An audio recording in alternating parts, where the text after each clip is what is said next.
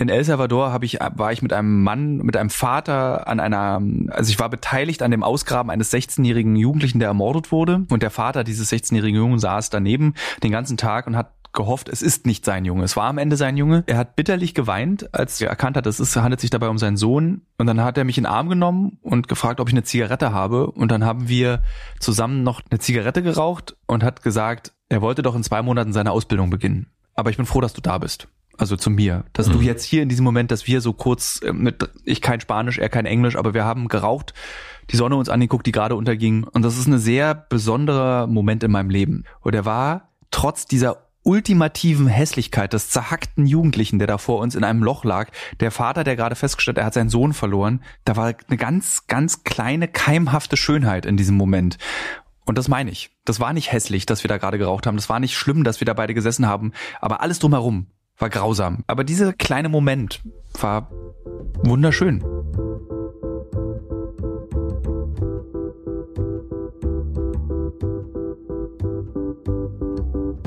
Willkommen im Hotel Matze, dem Interview-Podcast von Mit Vergnügen. Mein Name ist Matze Hirsch und ich treffe mich hier mit den für mich Besten der Besten, mit KünstlerInnen, mit UnternehmerInnen und mit schlauen Typen und versuche herauszufinden, wie die so ticken. Mich interessiert, was sie antreibt, was sie inspiriert. Ich will wissen, wie ihr Alltag aussieht. Ich will wissen, warum sie das machen, was sie machen, wie sie das machen. Ich möchte von ihnen lernen. Ihr sollt von ihnen lernen und natürlich eine gute Zeit im Hotel Matze haben. Bevor ich euch meinen heutigen Gast vorstelle, möchte ich euch zuerst den Supporter vorstellen. Mein heutiger Supporter ist Lichtblick. Neue Lösungen zu schaffen, grüne Energien weiterzudenken und allen zugänglich zu machen, das ist die Mission von Lichtblick. Schon vor 22 Jahren hat Lichtblick angefangen, sich für erneuerbare Energien stark zu machen. Mit 100% Ökostrom aus klimaneutraler Wasserkraft ist Lichtblick Deutschlands größter Ökostromanbieter. Durch einen Wechsel zu Ökostrom oder Gas setzt ihr gemeinsam ein Zeichen für eine nachhaltige, faire Zukunft für alle und tragt aktiv zur Energiewende bei. Mit Produkten von Lichtblick sorgt ihr dafür, dass CO2 erst gar nicht entsteht oder durch Klimaschutzprojekte kompensiert wird. Mit 100% Ökostrom von Lichtblick wird klimaneutral zum neuen Normal.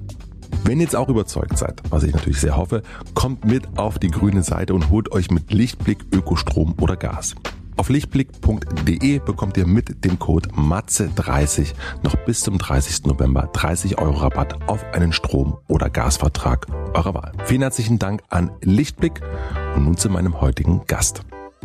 Mein heutiger Gast ist Thilo Mischke. Thilo Mischke ist Autor, Journalist und Reporter, man könnte auch sagen Extremreporter. Denn für seine Reportagen fährt er an die Enden der Welt. In den Irak, nach Syrien, nach Mali. Da wo es brennt, da ist Thilo. Für seine Sendung Uncovered spricht er mit Extremisten, Drogenschmugglern, Organhändler, Gangs und Kartelle. Vor wenigen Wochen erschien die sehr, sehr aufsehenserregende Doku Rechtsdeutsch Radikal. Dieses Mal war er in Deutschland unterwegs und hat die rechte Szene porträtiert. Mit dem Ergebnis, dass ein wichtiger AfD-Funktionär zurücktreten musste, nachdem in der Sendung seine menschenverachtende Sicht bewiesen werden konnte. Also viel, viel los bei Thilo. Thilo und ich kennen uns schon so 20 Jahre, würde ich sagen. Wir waren lange Büronachbarn. Mit kurzer Unterbrechung sind wir es jetzt wieder. Immer wieder habe ich überlegt, ihn hier einzuladen. Man muss auch sagen, dass er sehr, sehr häufig gewünscht wurde von euch. Und jetzt ist es endlich an der Zeit. Denn als ich ihn vor ein paar Wochen zur Pressevorführung von Rechtsdeutsch Radikal begleitet habe, war der sonst so selbstsicher und angstbefreit wirkende Thilo das genaue Gegenteil. Er war verunsichert und ängstlich. Mich hat das sehr, sehr verwundert und ich dachte, ja, jetzt ist es an der Zeit. Jetzt muss er ins Hotel Matze kommen. Wir sprechen über seine Familie, die große Bedeutung seiner Oma. Wir reden über seine ersten journalistischen Schritte, über seine journalistischen Werte. Welche Gesetze darf man seiner Meinung nach brechen und welche nicht? Wie fühlt sich Todesangst an?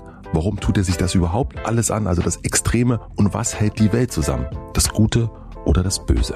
Man muss sagen, es war gar nicht so einfach, denn sonst trinken wir einfach lässig einen Kaffee an der Ecke und gehen ein bisschen spazieren. Jetzt war das eine ganz, ganz andere Situation, inklusive einem kleinen Schweißausbruch.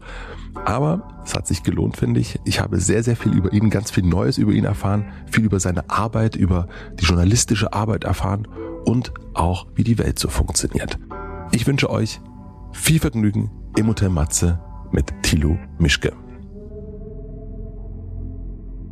Bin froh, dass wir hier einen Kaffee trinken. Ich bewege meinen Kopf ein bisschen, weil der Kaffee wie früher viel zu heiß ist. Du kennst den Café ja sehr gut. Ja, sehr gut kenne ich den Café, weil wir waren ja hier mal Nachbarn. Genau, und wir haben uns, wenn wir uns getroffen haben, dann haben wir uns da oben getroffen und haben so einen mittel, diesen mittelmäßigen, okayen Kaffee getrunken. Der immer so zwischen 170 und 240 Grad heiß ist und ja. die, die Haut in Lefzen, nee, wie in Fetzen von der Zunge hängt nach einer Tasse. Und es ist aber auch ganz schön, dass du äh, offensichtlich, also ich habe ganz viele Freunde, die bei Kaffee so sehr genau sind und sagen, ja nee, da, also ich gehe dann schon zum guten Impala oder so. Nee. Aber du bist auch. Äh, Also es, es gibt bestimmt, also mittlerweile habe ich mich an jede Form von Kaffee gewöhnt. Also es gab, ich glaube in der Pubertät, das ist so ein pubertäres Verhalten. Die anderen haben gesagt, sie trinken gerne guten Wein Ja. und haben dann Rosenthaler Kadaka gekauft. Ich war dann der, der in der Pubertät gesagt hat, du richtig, also über einen guten Kaffee, da, Kaffee, auch das Betonen, Betonen ja. das Wort, das ist wichtig gewesen. Und mittlerweile es heißt es Kaffee und äh, eigentlich von Filterkaffee bis also die letzte Stufe, die ich jetzt gerade vor kurzem überwunden habe, ist drei in einem Kaffee von Nestle. Diesen, den es ja überall auf der Welt gibt, Ja. egal wo. Ist keine Werbung, sondern Nee, nee. einfach. Ja. Ich glaube, eine Firma stellt diesen Kaffee her. Ähm, und das hat lange gedauert, aber diese Scheußlichkeit kann ich jetzt auch trinken. Und gibt es aber irgendetwas, das habe ich mich gefragt gerade, dass du dir wirklich, wo du sagst, oh, da bin ich, aber da soll es dann doch nur das Beste vom Besten sein? Also bei Nahrungsmitteln, also ich- ich bin, weil ich jetzt bald 40 werde, äh, also in einem halben Jahr, sage ich auch den Satz, den alle sagen, die bald 40 werden. Also jetzt mal, wenn ich mal Fleisch esse, dann muss es ein gutes Stück Fleisch sein. Aber damit belügen wir uns ja alle selber. Also das ist so, da würde ich sagen, aber ich habe kein Nahrungsmittel, bei dem ich sagen würde, das muss jetzt mal, da, da habe ich die, da muss die höchste Klasse immer gekauft oder konsumiert werden von. Wodka. aber- Nee, stimmt. Als ich noch sehr viel Alkohol früher getrunken habe, also so vor ungefähr zehn Jahren, äh, so im Rahmen der Partygängereien, da habe ich dann immer das gesagt, ich trinke nur Moskowskaja. Aber so an Gegenständen, also muss jetzt nicht Essen sein, sondern also gibt es irgendwas, was du, ich meine, du bist, Ah, also Jetzt doch da ein Gegenstand ist was anderes. Äh, als Sohn zweier Buchhändler ist mir, lese ich zum Beispiel keine Taschenbücher. Ich lese nur Hardcover und grausel mich auch so immer ein bisschen vor Taschenbüchern, weil ich gerade, weil ich wirklich schon sehr früh mitbekommen habe, dass Taschenbücher so Schund sind. Und man packt es in die, in die Tasche, das wird durchgeräufelt und äh, die Seiten sind hässlich. Und ich lese auch Bücher immer mit der Maßgabe eben der Buchhändlermutter. Man muss es danach wieder verkaufen können. Also so die meisten Hardcover-Bücher bei mir lese ich auch immer nur mit so einem speziellen Winkel, dass der, der Buchblock auf der Rückseite nicht bricht und man es wieder dann in den Laden stellen kann, nachdem man es gelesen hat. Und machst du das dann auch, wenn du es gelesen hast, dass du es zurück zu deiner Mutter schaffst? Nee, mache ich nicht. Ich äh, mag auch meine Bücher und äh, mag sie auch im Regal, aber ich mag sehr, dass ich zum Beispiel ähm, ordentliche Schutzumschläge drum habe oder auch gerne habe ich ein extra Beutel oder ein, ein ich habe ein, ein eigenes ähm, Geschirrspülhandtuch, was ich auf Reisen, in das ich meine Bücher einwickle, weil es klingt jetzt so ein bisschen OCD-mäßig, ne? Hier so äh, Nee, nee. äh, weil wenn da ich ja sehr viel fliege Ja. und äh, viele Popel und viele Essensreste auf diesen Tischen im Flugzeug Ja. sind, da lege ich immer dieses Tuch drüber und dann lege ich das Buch drauf. Du hast mir mal erzählt, dass ihr früher, also deine Eltern und du, wenn ihr und dein Bruder, wenn ihr in Urlaub gefahren seid, dann hattet ihr immer einen Koffer voller Bücher mit. Ja. Was waren da für Bücher so drin? Das waren, äh, ich würde sagen, 90 Prozent Bücher meines Vaters, die niemand in der Familie lesen wollte. Dazu zählt dann zum Beispiel die Geschichte des Weltverkehrs, Luftfahrt, vom Zeppelin bis zur so irgendwas, also irgendwie wirklich so Väterbücher. Und 10 Prozent waren Bücher meines Bruders, meiner Mutter und ich. Und die konnten wir dann untereinander immer so tauschen. Also so von Sachbüchern. Mein Bruder ist eher der Sachbuchtyp, meine Mutter ist beides und ich bin auch eigentlich beides. Also wir sind dann so alles Mögliche. Also sehr speziell. Ich zum Beispiel lese keine Krimis. Kann ich nicht, weil mich das einfach nicht interessiert. Ähm, meine Mutter liest zur Entspannung auch mal ein Krimi, sagt auch immer den Satz, liest doch mal zur Entspannung auch ein Krimi, kann ich nicht. Und mein Bruder ist so, so so als Ingenieur so Technik, so oder so ein Elon Musk Biografie oder so, das liest er gerne, aber das gab's früher natürlich noch nicht, aber so eine Bücher waren dabei. Was hattest du für Helden in der Kindheit? Also so auch so Buch, Romanhelden, gab's sowas? Ähm, Autorenhelden? Ich war großer Roald Dahl Fan als Kind. Who's that? Äh, Roald Dahl ist der hier, so James und der Riesenpfirsich, Hexen, Hexen, äh, so Ku- Kurzgeschichtensammlungen oder so Spukgeschichten waren es hauptsächlich. Und meine Eltern dachten, es sei, also ich mir und mein Bruder und mir wurde sehr lange vorgelesen. Also ich war, glaube ich, 13, 14, als ich mich aus den Vorleserunden meiner Eltern entfernt habe. Und meine Eltern kamen Ach, ihr habt richtig so ja, sitzen und Mama oder Bett Papa? meistens. Also ich war auch eins von diesen Berliner Kindern, was irgendwie im Sommer um 18.30 Uhr schon ins Bett musste, mit acht, weil irgendwie das ordentlich ist, dass Kinder früh ins Bett müssen. Da wurde uns eben vorgelesen. Und meine Eltern dachten zum Beispiel, dass Hexen, Hexen, was ein ganz tolles, kinderunheimliches Kinderbuch ist, aber viel zu brutal und viel zu gruselig eigentlich für einen Achtjährigen, haben sie uns vorgelesen. Und ich kann bis heute, habe ich so vor so, es gibt so einen spezifischen alte Frauentypus und die erinnern mich immer an diese Roald Dahl Beschreibung dieser drei Hexen, die mhm. eben ein Kind auch in eine Maus, äh, ganz gruselig. Gibt auch einen tollen Film im Übrigen mit Angelica Houston aus den frühen 90ern. Okay. Kann man wirklich, also es sind Top-Bücher, sehr gruselig. Ich glaube, die bekannteste Roald Dahl Kurzgeschichte ist Gelee Royal, in der es um eine Familie, junge Familie geht, die ein Kind bekommt und das Kind ist sehr schwächlich, das Baby. Und sie geben diesem Kind dann das, was die Königin bekommen in einem Bienenstock, nämlich dieses Gelee Royal. Ja. Und irgendwann wird aus diesem Kind eben eine Biene. Und dann ist so, und das fand ich so, un also dann hörst du so, und die, meine, meine Mutter und mein Vater haben das natürlich auch sehr szenisch vorgelesen und da läuft's mir kalt den Rücken runter, während ich das dir hier erzähle. Also so Roald Dahl Kinder aus diesen Geschichten waren oft meine Helden. Also der kleine Junge aus Hexen, Hexen. Klar, irgendwie unendliche Geschichte war ah, okay. hm, ganz wichtig. Erinnere. Bastian Balthasar Buchs, glaube ich, hieß er, war große Bastian war einfach, hm. ich, ich wollte Bastian sein. Hm. Was ich total faszinierend finde, dass du und deine Eltern, ihr versteht euch, also so was ich so beobachte, total gut. Ihr ja. seid euch richtig, also ihr seid euch richtig grün. Ja. ja. Woher kommt das? Also was habt ihr irgendwie, also ich kenne wenig fast 40-jährige Männer, die so ein gutes Verhältnis zu ihren Eltern haben oder so, so ein, ja, also es ist, man, man merkt so eine Strenge, die ihr auch zueinander habt, ja. ähm, aber dennoch so eine Herzlichkeit. Also ich, äh, was, was habt ihr oder was haben sie richtig gemacht, dass du eben nicht sagst, oh, die Das Alten. sagst du ja trotzdem. Okay. Dieses, oh, die Alten, das bleibt, aber immer, es bleibt immer liebevoll. Das kann jetzt eine sehr lange Antwort werden, ja, weil darüber, darüber reden meine Eltern und ich und mein Bruder, wir reden darüber viel, warum unser Familienverhältnis so gut funktioniert. Eine Begründung, über die wir kürzlich gesprochen haben, war, dass meine Eltern akzeptiert haben, dass sie uns jetzt nicht mehr erziehen müssen, sondern dass sie eher auf uns hören sollten, weil wir Dinge anders sehen als sie diese Dinge wann sehen. War das? das ging so vor fünf, sechs Jahren ging das los, wo ich, also als, es, als man dann zum Beispiel sagte, so Mutter, Vater, ihr müsst jetzt mal ein bisschen mehr Sport machen und hört mal auf Schweinefleisch zu essen, das ist nicht mehr so gut, äh, es ist einfach ungesund oder bestimmte Dinge bei so, weil ich meine, was wir heute zum Beispiel beim Thema Ernährung als richtig empfinden, werden wir später unseren Kindern erzählen, das ist richtig. Aber unsere Kinder wissen dann auch schon wieder mehr. Und, ja. wir, und sie haben, sie hören einfach zu ähm, bei bestimmten Sachen. Also sie akzeptieren, wenn mein Bruder und ich sagen, das ist doof, macht es mal nicht so. Und das ist auf intellektueller Ebene am Armbrotstisch. Also ich hatte natürlich auch mit meinen Eltern das Gespräch über, welche Wörter man heute noch sagen darf oder welche Rolle spielt Gendern. Und meine Eltern hören dann uns zu und sagen nicht, ich habe das schon immer so gesagt. Also sie sagen als erstes, ich habe das immer schon gesagt, aber warum soll ich es jetzt nicht mehr sagen? Erklär's uns doch mal, Berti und Thilo. Mhm.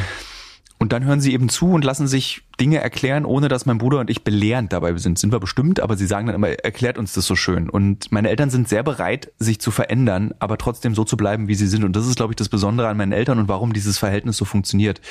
Und ich als Berliner habe natürlich einen enormen Vorteil gegenüber den vielen anderen und ihrem Verhältnis zu den Eltern. Wir konnten uns nie entfremden. Meine Eltern und ich, wir haben seit meiner Geburt im Radius von zehn Minuten öffentliches Verkehrsmittel und 20 Minuten Laufen gewohnt. Ja. Und wir haben immer, wir sind zusammen alt geworden. Und ich kann, verstehe viele, die eben so aus Südwestdeutschland kommen und einmal im Jahr zu Weihnachten ihre Eltern sehen. Und da passiert ja ganz viel im Leben der Eltern und im eigenen Leben und man verändert sich. Und dann ist es, glaube ich, so wie mit dem besten Freund, den man lange nicht gesehen hat. Man muss sich erstmal wieder aneinander gewöhnen und dann ist aber Weihnachten auch schon wieder vorbei. Mhm. So, und das fehlt. Ich sehe ich bin dabei, wie meine Eltern alt werden. Ich bin dabei, wie mein Bruder erwachsen wird. Ähm, sie sind dabei, wie ich erwachsen werde und mich verändere. Und wir nehmen jeden Schritt der Veränderung wahr. Und ich habe diesen Effekt zum Beispiel, den viele sagen, uh, da habe ich meine Eltern gesehen, uh, die sind aber alt geworden. Ja. Das habe ich nicht. Meine Eltern sehen irgendwie schon immer gleich alt aus. weil ich eben, weil ich so oft, weil ich sie so oft sehe, dass ich die Veränderung nicht wahrnehme. Und das ist, glaube ich, der, die, ähm, der, ich glaube, der Urgrund, warum wir uns so gut verstehen, weil wir groß werden miteinander. Redet ihr auch über die Arbeit voneinander? Ja, erstmal, weil ich das spannend finde, was meine Eltern machen als Buchhändler. Ähm, ich will wissen, wie es ihnen geht, weil auch das Glück meiner Eltern abhängig ist vom Erfolg ihrer Buchhandlung. Und äh, meine Eltern wollen natürlich auch wissen, was mein Bruder und ich machen oder was ich auch in meinem Berufsleben erlebe, weil sie sich auch sehr viel Sorgen machen. Ist, ich mache ja relativ oft sehr gefährliche Sachen. Und äh, als meine Oma noch lebte vor zwei Jahren, war meine Oma immer diejenige, der ich alles erzählt habe. Also Oma, ich fahre jetzt nach Afghanistan.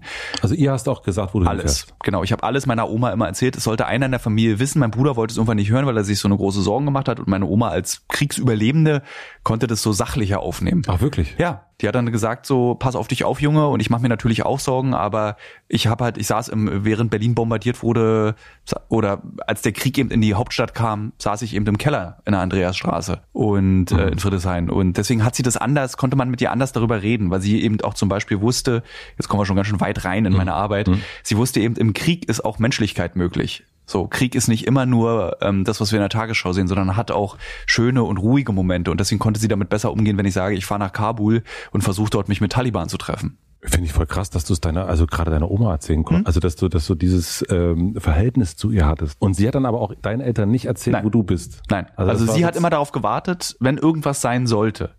Schreib mir eine SMS, dann sage ich deinen Eltern Bescheid und wir holen dich raus. Und meine Oma war auch immer die in meiner Familie. Deine war, Kontaktperson. Meine Kontaktperson. Oma war immer die, die hatte immer, die hat ihren Reisepass noch als Rentnerin weiter verlängert, weil sie, wenn was ist im Ausland, kommt meine Oma. Das für dich. Für, auch für meine Eltern. Ja. So die Buchhandlung muss ja weitergeführt werden. Mein Vater hat irrsinnige Flugangst, den hätte man also selbst bei einem ja. Rundflug um Berlin würde der sterben. Und meine Oma ist eine sehr weltgewandte Person gewesen, die so auf der ganzen Welt auch sich wohlgefühlt hat und nie Angst vorm Reisen oder vor der Fremde hat und deswegen wäre meine Oma immer diejenige gewesen, die gesagt hat, ich steige jetzt ins Flugzeug und hol Tilo aus Kabul. Boah, die ist ja unglaublich stolz auf dich gewesen, oder? Ja, also auf alle, auch auf meinen Bruder. Da gibt's keine Unterscheidungen tatsächlich. Ähm, Oma war schon stolz auf uns, kann man schon sagen. Hat die verstanden, warum du das machen musst, was du ja. da machst? Was sie hat, sie, äh, was, also ich meine, es ist ja, wenn man, wir kennen uns jetzt, glaube ich, seit 20 Jahren. Ungefähr, ich würde ja. ich sagen, ja. Und das, wenn ich jetzt so in der Vorbereitung über dich äh, gelesen habe, was irgendwie interessant äh, ist, so die, diesen lesenden Blick über jemanden irgendwie zu bekommen, ist ja immer so diese große Verwunderung. Also, why? But why? It's, okay, es sieht gut aus, sieht gefährlich aus, aber warum? Was hat sie verstanden, was vielleicht jemand von der Zeit oder äh, all die anderen äh, äh, Porträts, die es über dich gibt, was die vielleicht nicht so verstanden haben? Das ist, also ich glaube, das Porträt in der Zeit, wenn die, äh, wenn die Journalistin auch so lange Zeit verbracht hätte mit mir wie meine Oma, hätte sie wahrscheinlich auch meine Beweggründe besser verstanden. Letztendlich habe ich meiner Oma sehr viel zu verdanken und bin sehr viel von dem, was ich heute bin, durch meine Oma. Ähm, dafür muss ich kurz einmal komplett ganz zurückgehen. Meine Oma hat einen relativ ungewöhnlichen Lebenslauf, ähm, sehr jung Mutter geworden mit meiner Mutter, äh, ziemlich verweh ähm, ich glaube 19 oder 18, hat studiert. Aber DDR halt normal. Ja, aber Omas, das war halt so 50er, Anfang mhm. 60er Jahre, hat ähm, dann als 20-Jährige als erste Frau Humboldt-Universität Jura studiert, mit einem Kind an der Backe, mit meiner Mutter, alleinerziehend. Mein, ähm, mein Großvater ist relativ früh gestorben, relativ schnell die war halt so eine harte Nuss und die und dann ist sie eben Juristin geworden in so einem ähm, so einem Kreis, in dem es wirklich einfach nur Männer gab in den 50er, 60er Jahren als äh, Frau, hat dann auch noch gesagt, ich gehe in, ins Tarifrecht und kümmere mich um den Kulturbetrieb der DDR, nämlich um Theater und äh, dass es den Theatern und den Schauspielern gut geht, war also immer umgeben von so verrückten, Kette rauchenden Männern als einzige Frau. Und das hat sie so mit einem Selbstbewusstsein ausgestattet, was ähm, ganz zart war. Also sie wusste einfach, das, was sie macht, macht sie gut. Deswegen kann sie neben diesen Männern bestehen und muss sich nicht beweisen als Frau, sondern sie macht einfach ihre Arbeit gut. Und das war auch einer der wichtigsten Sätze, den meine Oma je zu mir gesagt hat. Sie hat gesagt, egal was du spät, also weil ich war in der Schule schlecht, ich war irgendwie im Studium schlecht, ähm, ich wollte aber immer schreiben. Das war so mein erster großer Wunsch, Journalist werden, schreiben. Und meine Oma sagte, egal was du machst, mach's als Bester, mach's richtig, richtig gut. Lass dich von niemandem irgendwie verängstigen, mach's einfach richtig gut. Woher kam der Wunsch, dass du schreiben wolltest und Journalist werden wolltest? Weil meine Eltern wollten, dass ich Buchhändler oder, oder Lehrer werde. Und beides fand ich ungeil. Weil Buchhändler habe ich eben durch Schülerjobs, ich habe halt immer in der Buchhandlung meine Eltern gejobbt und habe irgendwie meinen wie sagt man auf Englisch, mein Fair Share mhm. äh, an Buchhandelserfahrung gesammelt, nämlich von 13 bis 18 habe ich einfach immer da mhm. gearbeitet, immer und als ich das Abitur gefallen war, äh, bin, war die Strafarbeit, ich muss das gesamte Antiquariat meiner Mutter digitalisieren, mhm. jedes einzelne Buch in die Hand okay. nehmen, habe aber sehr viel über alte Bücher gelernt dadurch und habe dann, das will ich nicht machen. So, das ist ein cooler Job, aber nicht für mich und Lehrer unter keinen Umständen. Ja. So und ich wollte so mit 15 14 habe ich so gesagt, irgendwie ist Journalist doch der geilste Beruf, den es gibt. Du kannst irgendwie wie so ein Hochstapler um die Welt reisen, kannst tausend tolle Geschichten erleben, kannst immer wieder dich mit neuen Geschichten auseinandersetzen und kannst dir dann auch noch aufschreiben und einem Publikum zur Verfügung stellen. Ist doch super. Hattest du jemanden, den du da gelesen hast, wo du dachtest, also es muss ja irgendwo, meistens gibt's ja irgendwo, bei mir war es Musik natürlich, ja. ne? Irgendwie jemanden da auf der Bühne sehen, äh, Kurt Cobain, denke auch, oh, Mensch, interessant, äh, Gitarre kaputt machen. Wer war es bei dir? Das ist eine ganz lustige Geschichte, an die ich mich äh, erstaunlicherweise so konkret erinnere, dass Hörer und Hörerinnen dieses Podcast denken könnte, der hat sich doch eine Legende gebaut. Mhm. Ist aber nicht so. Äh, 1993 sind meine Eltern ihre alten Ostfreunde in Westberlin besuchen gegangen, sind, haben einen Besuch ihnen abgestattet. Ja. Und zwar zu, am 31. Dezember. Und äh, das war eine Silvesterparty. Und die Kinder wurden dann in so ein Zimmer abgestellt, die Erwachsenen haben geraucht und gesoffen und in dem Zimmer lag ein Stapel Twen. Ja. Und daneben lag ein Stapel Tempo. Mhm. Also zwei sehr wichtige westdeutsche ähm, Jugendkulturmagazine. Ja. Und ich kann mich erinnern, dass mich die Twen also so, das muss man sich so ein großformatiges Heft war, das ist die Ur-Ur-Neon aus den 60ern ist das. Also, und wenn man die heute liest, da hast du das Gefühl, das könnte letzte Woche erscheinen sein. Also sind gestalterisch und inhaltlich 1A und wirklich zeitlos. Und ich hatte das so in der Hand und das hat ein ge besonderes Gefühl bei mir ausgelöst, dass ich als 13-, 14-Jähriger, vielleicht auch damals durch die Comics, die ich gelesen habe, ich habe das so ganz aufmerksam durchgeblättert und fand die Themen so toll. Da war dann so drin irgendwie, ich treibe ab. Warum? erklären. So, oder irgendwie äh, eben aus einem 60er Jahre Heft äh, Reportage auf einem Esel durch Afghanistan. So, das fand ich so irgendwie so, wow, Mhm. Und das war so. Und hast du dich dann selber auf diesen Esel auch gesehen? Hast gedacht, das wäre doch. Nee, das war zu weit weg. Das war einfach nur so, ich war so fasziniert davon, dass ich, ich kannte lange Geschichten, ich kannte Bücher, ich kannte Romane, ähm, ich kannte Gedichte, Comics und das war so wie so ein, das war was ganz Neues. Eben so, du erzählst kleine Geschichten auf kleinstem Raum auf sechs, sieben, zehn Seiten und hast aber die Gänze und das Lebens, das Gefühl eines ähm, Buchs, was du gerade gelesen hast, aber eben in 10 oder 15 oder 20 Minuten. Und das fand ich so, das hat mich begeistert. Also diese äh, Form der Reportage. Ja. Ohne dass ich das überhaupt auf irgendeine Art und Weise einordnen konnte, ohne dass ich da auch einen Austausch hatte mit den anderen 12, 13, 14-jährigen Kindern, die da heimlich irgendwie Weinbrandbohnen gegessen mhm. haben. So, das hatte ich nicht. Das war einfach nur so, ich habe das gemerkt, das hat ein besonderes Gefühl ausgelöst.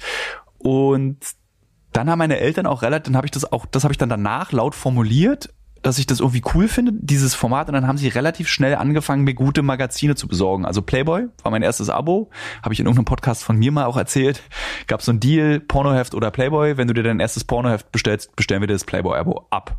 So, das war der Deal. Ich hatte so ein relativ offenes Verhältnis auch über Sexualität zu reden mit meinen Eltern. Ja, dein Vater hat ja auch Sexualtherapie Nee, der ist Kulturwissenschaftler und hat sich mit so ganz abstrusen Themen der Sexualität auseinandergesetzt ja. und deswegen gab es da auch eine sehr offene Kommunikation. Das heißt, deine Eltern haben dir ein Playboy-Abo ja, geschenkt. Ja, weil sie wollten mich sexual, also so, was, was meine sexuelle Entwicklung betrifft, wollten sie mich so ein bisschen steuern, ohne dass sie mir sagen, was gut und schlecht ist. Mhm. Sie haben es dann eben gesagt, dass Pornografie müssen wir diskutieren, wenn du sie kommunizierst und es war mir natürlich peinlich, aber den Playboy müssen wir nicht diskutieren.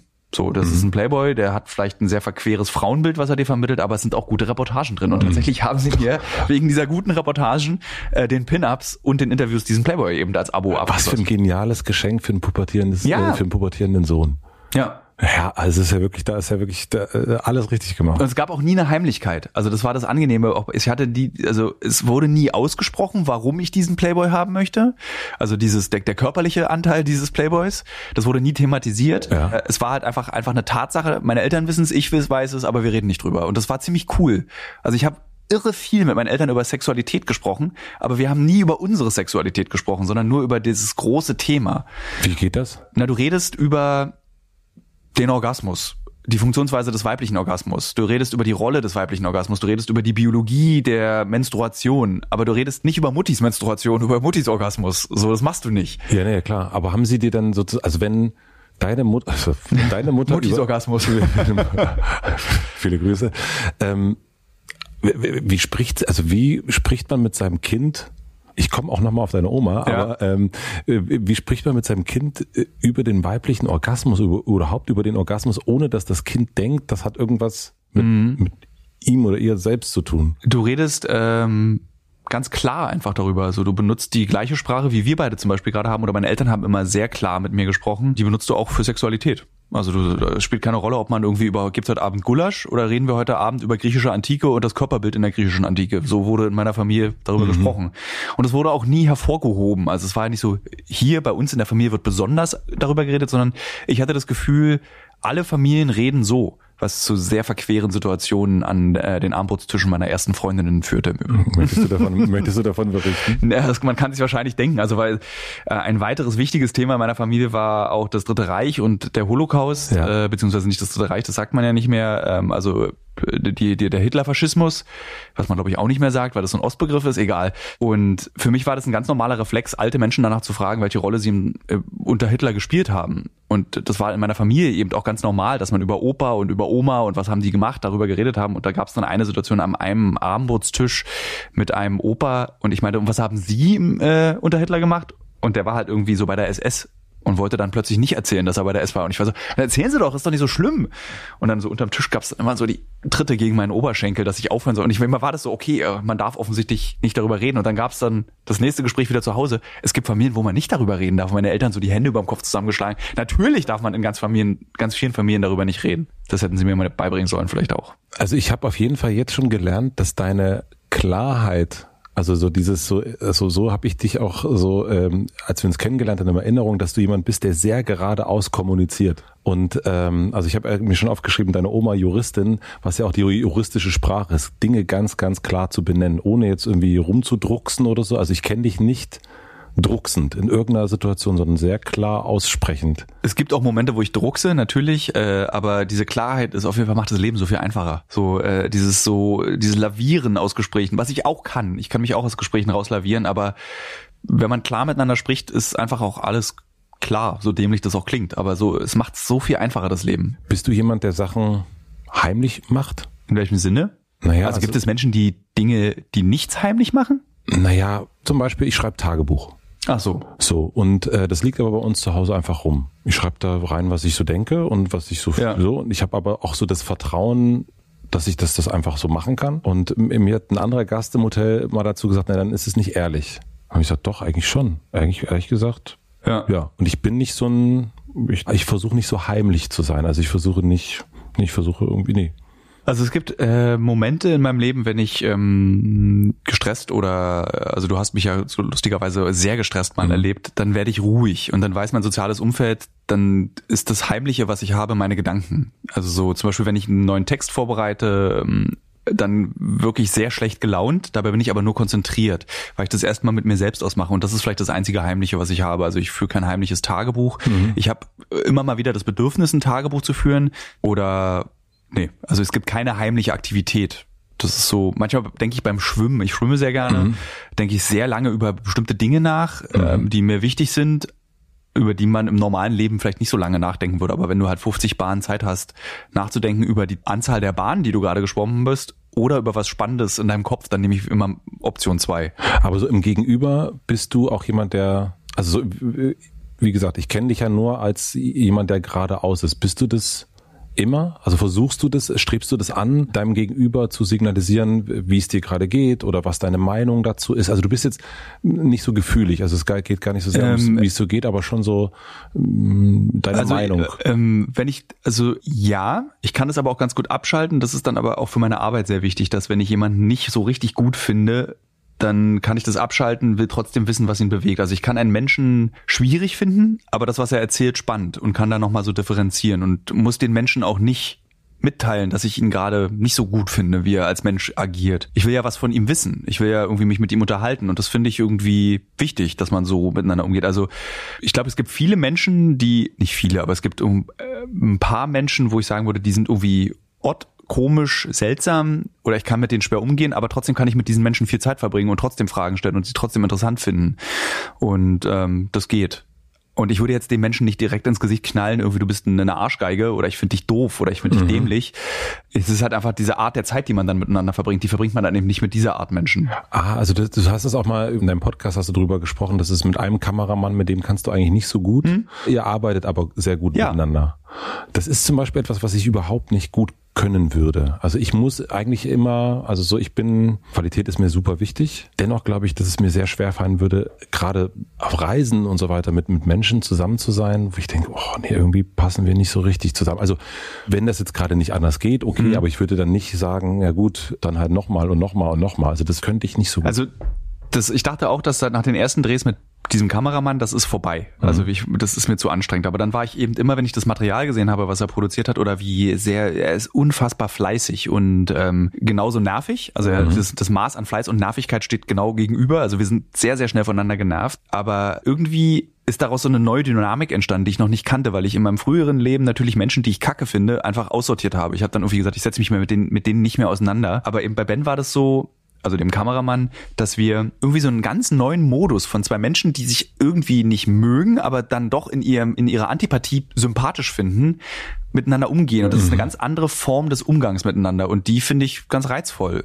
Und ich hatte gerade vor kurzem haben wir irgendwie versucht, ein Kilo Kokain zu kaufen äh, für einen Film, den wir gerade machen. Und auf der Rückfahrt von dem Ort, an dem wir waren, hat er mich wieder so unfassbar genervt. Und ich möchte jetzt auch ein Beispiel geben, woran, woran ja. es lag. Wir haben Folgendes diskutiert. Ist der Traumfänger, wenn du ihn dir ins Schlafzimmerfenster hängst. Cultural Appropriation. Ja. Ich habe gesagt ja. Ben hat gesagt nein. Mhm. Und dann fing er an mit folgendem Argument. Für ihn ist die Debatte um Cultural Appropriation sowieso total nazimäßig. Oh. So, und dann geht es immer so ganz absolut und ich gehe dann bin dann schon auf 180. Und dann haben wir wirklich, ich glaube, von äh, Hamm-Westfalen bis irgendwie kurz vor Berlin uns wirklich angebrüllt, auch fast im Auto, weil der einfach immer, wir bleiben dann auf unseren Standpunkten hängen und kommen, bewegen uns kein Stück nach links und nach rechts. Und danach habe ich auch wieder gesagt, nie wieder drehe ich mit Ben. Aber dann war Ben gestern im Büro, hat irgendwie sich eine Kamera ausgeliehen und ich meinte so, ah, ich freue mich schon auf den nächsten Dreh mit Ben. Mhm. So, weil irgendwie ist es so, es, es ist irgendwie so, Ben ist wie Koriander. Mhm. So, eigentlich unerträglich, aber doch ganz witzig, wenn man ihn mal auf dem Essen hat. Mhm. Das, das sagst du zu einem ähm, Ehemann, der eine Ehefrau hat, die äh, Koriander hasst. Ich hasse auch Koriander. Okay. Aber trotzdem ist es, wenn es im Essen drin ist, hat es irgendwie auch eine Berechtigung. Aber es ist trotzdem immer so ein Stück Seife, auf das man gerade gebissen hat. Du bist aber nicht unterwegs, um gemocht zu werden, oder? Na doch, ich kann, ja, ja also so ähm, dieses Bedürfnis, also ich bin nicht einer von den Menschen, die es mag, nicht gemocht zu werden. Es gibt ja auch ganz viele Leute, die sich das cool finden, wenn sie doof gefunden werden. Das habe ich nicht. Ich bin ein Mensch, der es mag, wenn man mich so wahrnimmt, wie ich bin und so auch so akzeptiert. Also nicht, es gibt ja auch viele Menschen, die nicht damit nicht umgehen können, wenn man so geradeaus ist oder wenn man irgendwie äh, immer das sagt, was man sofort denkt. Und ich verstehe auch, dass man damit nicht umgehen kann. Aber wenn ich Menschen treffe, die das okay finden und damit umgehen können, dann bin ich zufrieden. Aber ich bin niemand, der es darauf anlegt, nicht gemocht zu werden. Was ich, ich glaube, das habe ich dir auch schon mal gesagt, äh, sehr faszinierend fand, als wir uns kennengelernt haben und ein bisschen später so, wollten wir was, wir wollten eine Lesung für dich organisieren. Und wir haben darüber gesprochen am Telefon und haben überlegt, wo wir das zusammen machen können. Und du sagtest dann, also eine Sache musst du aber wissen, es gibt viele Menschen, die mich nicht leiden können. Und das hast du so ganz äh, natürlich gesagt. Also es ist, ich glaube, es trifft auch viele Menschen zu, dass es, ne, dass, dass sie nicht gemocht werden oder wie auch immer. Aber du hast das vollkommen, als wäre es so, als würdest du sagen, ja, ich mag übrigens kein Koriander. Und das fand ich wirklich erstaunlich, weil ich kenne eigentlich niemanden, der das so deutlich sagen kann, der das aber nicht, also das ist ja vor allen Dingen auch etwas, was man eher heimlich, also es würde man, vielleicht würde man, weiß man das, man wird irgendwie von vielen nicht gemocht oder nicht so akzeptiert oder wird gemobbt in der ja. Schule oder wie auch immer. Man würde nie sagen, übrigens, ich, es gibt viele, die mich nicht leiden können. Also so wie so eine. Es ist, glaube ich, so ein ähm, Reflex, also weil in diesem Berliner Nachtleben, in dem wir uns bewegt haben, das ist irgendwie, das verfolgt mich eigentlich schon seit der Schulzeit. Es gibt so ein, ich muss eine Aura ausstrahlen, die, wenn man mich nicht kennt, den Eindruck vermittelt, ich bin ein unfassbar arroganter Typ und mhm. extrem selbstverliebt. Das Selbstverliebte habe ich natürlich, also für jemand, der vor der Kamera stattfindet, muss das irgendwie so als grundsätzliche, ja. musst du so ein bisschen Selbstverliebtheit haben. Aber ich habe ganz oft die Situation, dass Leute mich kennenlernen und sagen, ah, ich dachte, du bist, also zwei Dinge. Ich dachte, du bist größer. Das, das, das eine. Und das zweite ist, ich dachte, du bist so ein krasser, arroganter Arsch. Mhm. So. Und ich weiß nicht, woran es, welche, was, woran es liegt, dass ich diese Aura ausstrahle. Vielleicht, weil ich irgendwie so prahle, dass ich gerne lese. Ich habe keine Ahnung, was es ist, aber das ist, das das ist auch weit vor meiner journalistischen Karriere ja. äh, im schulischen Umfeld, dann im Berliner Nachtleben-Umfeld, dann bei der Weiß. Das war immer so Leute, die ich dann, ach Mensch, du bist Thilo, du bist ja gar nicht so arrogant, wie ich dachte. Mhm. Und ich kann es dir nicht erklären, woran es liegt, dass Menschen denken, ich bin ein arroganter Schnösel. Aber es ist dir auch nicht wichtig, dass das, äh, dass man das nicht denkt, sondern nee. du nimmst das einfach hin. Das ist, also ich denke ja auch über ganz viele Menschen, die sind eigentlich bescheuert, bevor ich sie treffe. Mhm. So, ähm, Klaas ist ein gutes Beispiel. Mhm. So, ich äh, äh habe seit es, also Klaas ist eben der Arbeitskollege von ProSieben, Klaas Häufer Umlauf. Mhm. Äh, und bevor ich den das erste Mal kennengelernt hatte, fand ich den immer so total kühl, abweisend und arrogant. Ja. So, dann lernst du ihn kennen und dann stellst du fest, er ist einfach kühl. Er ist einfach auch ein kühler Mensch und er mhm. bleibt es auch, aber er ist eben nicht arrogant. Er ist mhm. einfach kühl. Und man hat dann in Gesprächen, bevor man Glas, das ist glaube ich ein Phänomen auch der Medienbranche, du redest mit anderen Leuten über Leute, die du nicht kennst Ja. und teilst Gossip, der eigentlich nicht stimmt, weil du davon ausgehst, der muss ja so sein. Und Klaas war eben so, ich habe mit Leuten über Klaas gesprochen, dass ich denke, dass der arrogant ist, ohne dass ich je Klaas kennengelernt habe. Und jetzt habe ich ihn in den letzten Jahren kennengelernt und streiche diesen Arroganzsatz, lasse aber, ich finde, er ist echt ein kühler Typ. Also kühl, nicht im Sinne von cool, sondern einfach kühl. Und das ist seine absolutes Recht, auch kühl zu bleiben. Und ich glaube, das ist einfach so ein Reflex von Menschen, dass wenn man andere Menschen beobachtet, erstmal was Negatives sucht als dass, dass man was Positives sucht und das vielleicht auch gar nicht so laut formuliert, sondern nur für sich das irgendwie hat. Es ist auch so viel einfacher, über negative Dinge zu reden, als über positive. Hast du das auch? Wenn du so, Klar, ja, also Klaas, Beispiel Klaas, natürlich. Nee, aber auch, äh, also ja, Klaas, aber ja klar, Klaas. ja, Klaas, da wissen wir alle, was du meinst. Nein, aber ähm, dass du, wenn du über Menschen nachdenkst, dass der erste Reflex eher in, in etwas Negatives geht? Weiß ich gar nicht. Um ehrlich zu sein, wenn du mich so direkt fragst, weiß ich gar nicht, wie ich über Menschen nachdenke. Mir fällt, kann ich kurz eine, eine Zwischensatz. Ich glaube, ich bin unterzuckert. Mir wird gerade so ein bisschen schwindelig, weil wir doch sehr intensiv miteinander reden. Ob ich mir schnell einen Snickers kaufen kann? Dürfen wir Pause drücken? Ja, wir können Pause. Wir machen eine klitzekleine Pause. Hier kommt die Werbung. Mein heutiger Werbepartner ist Upway. Wer mich in Berlin unterwegs sieht, wird mich meistens auf meinem Fahrrad sehen. Ich mag öffentliche Verkehrsmittel nicht so besonders und ich habe auch das Gefühl, dass ich mit dem Fahrrad oft viel, viel schneller unterwegs bin. Und wenn die Strecke mal zu lang ist, dann nehme ich unsere Firmenschwalbe. Wir haben eine gelbe Firmenschwalbe. Ich bin jetzt auf Upway gestoßen dort gibt es den perfekten Kompromiss zwischen Fahrrad und Moped. Unter www.upway.de, das schreibt man U-P-W-A-Y, findet ihr eine riesige Auswahl an refurbished E-Bikes. Und diese wurden von professionellen Mechanikerinnen und Mechanikern auf Herz und Nieren getestet und erneut, um die Qualität und die Sicherheit jedes Bikes zu garantieren. Dadurch habt ihr mehrere Vorteile. Ihr kauft günstig ein neuwertiges, gebrauchtes E-Bike, was ressourcenschonend ist, weil es nicht nochmal neu für euch hergestellt werden muss und seid mit jeder Fahrt nachhaltig dadurch unterwegs, auch wenn die Strecke mal zu lang ist fürs, ich sage jetzt mal, normale Fahrrad. Denn wer sagt denn, dass man sich da nicht ein bisschen Unterstützung holen darf? Wenn ihr euch für dieses Jahr sowieso vorgenommen habt, mehr in Bewegung zu sein, aber immer wieder Ausreden findet, das Fahrrad doch stehen zu lassen, dann solltet ihr unbedingt mal im Onlineshop von Upway vorbeischauen. Wer sich dort für ein refurbished E-Bike entscheidet, spart mit dem Code HOTELMATZE weitere 5% auf sein Wunschmodell. Den Link und den Code findet ihr wie immer natürlich auch im Linktree in meinen Shownotes. Vielen Dank an Upway für die Unterstützung dieser Folge. Und nun zurück zur Folge. Also, wir waren beim Beurteilen von Menschen. Ja. Hast du darüber Gedanken gemacht, wenn du Schokolade gegessen hast? Also ich glaube, wovor ich mich nicht wehren kann, ist, dass ich natürlich wie jeder andere Mensch auch innerhalb von dieses, was in jeder zweiten Frauenzeitung auch drin steht, innerhalb von fünf Sekunden entscheiden wir, ob wir jemanden mögen oder nicht. Das habe ich auch.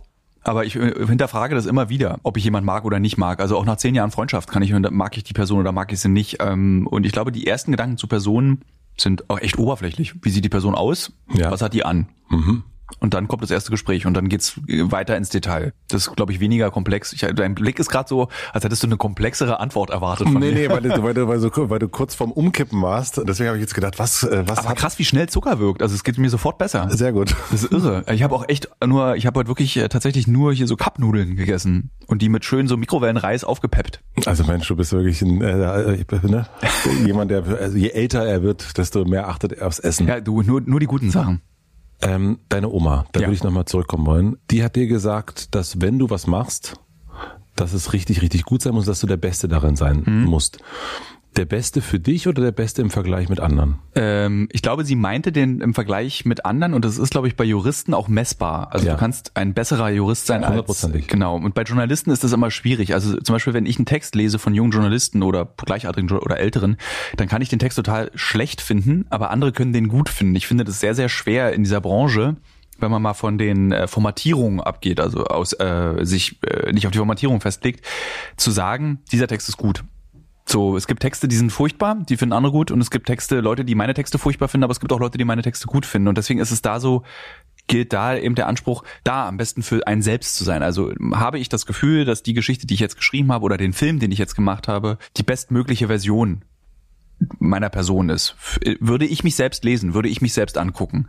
So arbeite ich. Okay.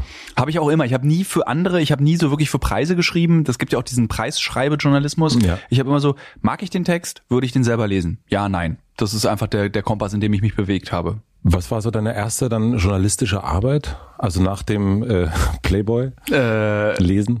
Äh, das war, ich habe einmal fürs Bezirksheft Friedeshain, das war das ist mein allererster wirklicher echter Artikel, also Schülerzeitung natürlich, da Ja. habe ich dann irgendwie so Lehrerkritiken und irgendwie Comics, die ich mochte, eben aufgeschrieben. Aber das erste außerhalb meiner Schule war für das für so ein Friedeshainer Bezirksblatt, was einmal im Jahr erscheint, wo so ein großer Kalender drin ist, aber auch so ein kleiner Teil so Reportagen aus dem Bezirk. Und dann hatte ich die Aufgabe über einen Fanfarenclub äh, wie heißt denn, also so die Leute, die hier so im, im, in so einer längeren Schnecke laufen und dann mit so einem Stock vorne und in, von, es hatte so einen Namen. Ich glaube von Fahren. Ja, also ja, ja irgendwie Ja. so. Ja. Äh, und die habe ich begleitet und sollte darüber eben eine Reportage schreiben. Und ich hab, hatte weder die, kein, also wie macht man das dann eigentlich? Und ich glaube, ich hatte so 250 Wörter Platz hab aber dann dieser Redaktion abgegeben, ich glaube 4000 Wörter. Und da habe ich gemerkt, dass ich große Freude daran habe, viel lange darüber zu schreiben. Und die fanden es auch ganz lustig, aber haben dann eben das nochmal selber geschrieben, glaube ich. Sie haben einfach meine, meine 4000 Wörter genommen, das zusammengestaucht und dann diese 250 Wörter eben selber geschrieben. Die Rechnung wurde bis heute nicht überwiesen, fällt mir gerade auf. Die 50 Mark, die ich da in Rechnung gestellt habe. Und der erste richtige Text, also der dann auch wirklich, äh, also was ich gelesen hatte, war die für die Dummy Genau. mit 22. Das war die Dummy, war mein erster richtiger veröffentlichter Text. Da habe ich diese, da habe ich einfach früher Texte geschrieben und an Redaktionen geschickt, die ich cool fand. Also ich habe einfach So hast du es gemacht. so habe ich es gemacht. Ich habe einfach große Texte, einfach was ich dachte, was ein Thema ist, als wie auch immer die Textform dann war, aufgeschrieben, an die Redaktion geschickt und gehofft, dass was passiert. Und bei der Dummy war es so, dass ich den gest wirklich, da war das wie klassischer Journalismus funktioniert. Ich habe den geschrieben, was ist denn das Thema eures nächsten Heftes? Ich würde gerne was dafür schreiben. Und dann hat Oliver Gers, also der Chefredakteur, damals geschrieben, ja, Spaß. Und dann habe ich, da habe ich dann Japanisch studiert zu, der, äh, zu dem Zeitpunkt und dann meinte ich, ach, da, was haltet ihr davon, wenn ich einen Artikel darüber schreibe, warum wir, warum japanischer Humor so komisch sich anfühlt? Und dann meinte der, super. Und dann habe ich ein kleines Essay geschrieben über, was komplett redigiert wurde und auch alles irgendwie furchtbar, glaube ich, zusammengehackelt war, äh, also von mir aus ähm, zusammengehackt über, warum dieser Humor in Japan so seltsam auf uns wirkt. Also warum ist Takeshis Castle eine Fernsehsendung, die eine große Rolle in meiner Generation spielt, also damit glaube ich auch in deiner, so weird sich anfühlt. Das war mein erster richtiger, echter Artikel. Du hast geschrieben mal, dass du von bipolaren Textchefs das Schreiben gelernt hast. Ja. Wie hast du das Schreiben gelernt?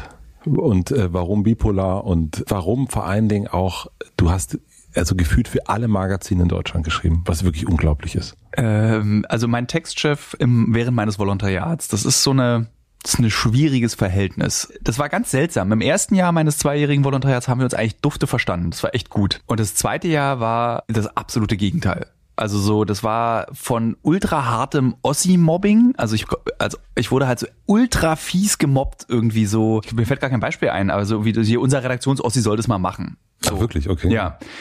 Bis hin zu äh, wirklich so so wie ich mit dir rede, habe ich ja mit ihm auch gesprochen und auch diese Offenheit. Ich habe ihm von meinen Eltern erzählt, so wie wir über das Dritte Reich gesprochen haben. Das soll man ja nicht mehr sagen, aber du weißt schon. Und er hat dann eben so eine Sachen gemacht wie, er hat dann halt so, um mich zu provozieren, zu sagen, ja, mein Opa war bei der SS. Also da war es wieder anders dann. Und der hat dann immer provoziert und immer irgendwie so wirklich fies ist der mit mir umgegangen. Also der hat dann so Texte geschrieben und jeder Text, den du schreibst, ist ja so, das tut ja weh, schreiben. Und auch damals als Volontär, bei dem man das Gefühl hatte, man hat irgendwie die Möglichkeit, irgendwie die Welt zu verändern. Und das ist ja total easy und es fällt ja total leicht. Hat er einfach dann so zerknüllt, irgendwie gegen meinen Kopf geworfen. Also wirklich Terror. Und der war nicht viel älter als ich. Also es war jetzt nicht so, dass das irgendwie so ein 50-Jähriger war, der so seine Midlife-Crisis an mir abgearbeitet hat. Aber ich habe eben sehr viel gelernt im Umgang auch mit Menschen. Also ich habe gemerkt, so möchte ich niemals sein. Ich möchte niemals einen Menschen so respektlos und so schlecht behandeln in einem Arbeitsverhältnis, in einem Vorgesetztenverhältnis. Und ich weiß, dass das nicht unüblich ist, diese Art von Textchefs äh, mit ihren Mitarbeitern umzugehen. Und ich habe lustigerweise gerade jetzt als 39-Jähriger ein ähnliches Problem mit dem Textchef, mit dem ich gerade beim Fokus zusammenarbeite. Also der, da ist auch unser ein dermaßen respektloser Umgang, wo ich so denke, das muss ist eine Textchefkrankheit. Und viele Journalisten und Journalistinnen, die das jetzt hören, werden wahrscheinlich so nicken zustimmen. So der Textchef hat einfach oft eine Scheibe. So. Und das war dann eben so, du schreibst 12.000 Zeichen, das sind so 1.800 Wörter und der sagt, ja, nochmal. Das ist das Feedback, was du dann bekommen hast. Nochmal. So, und da lernst du eben zügiges, schnelles ähm, ähm, Schreiben.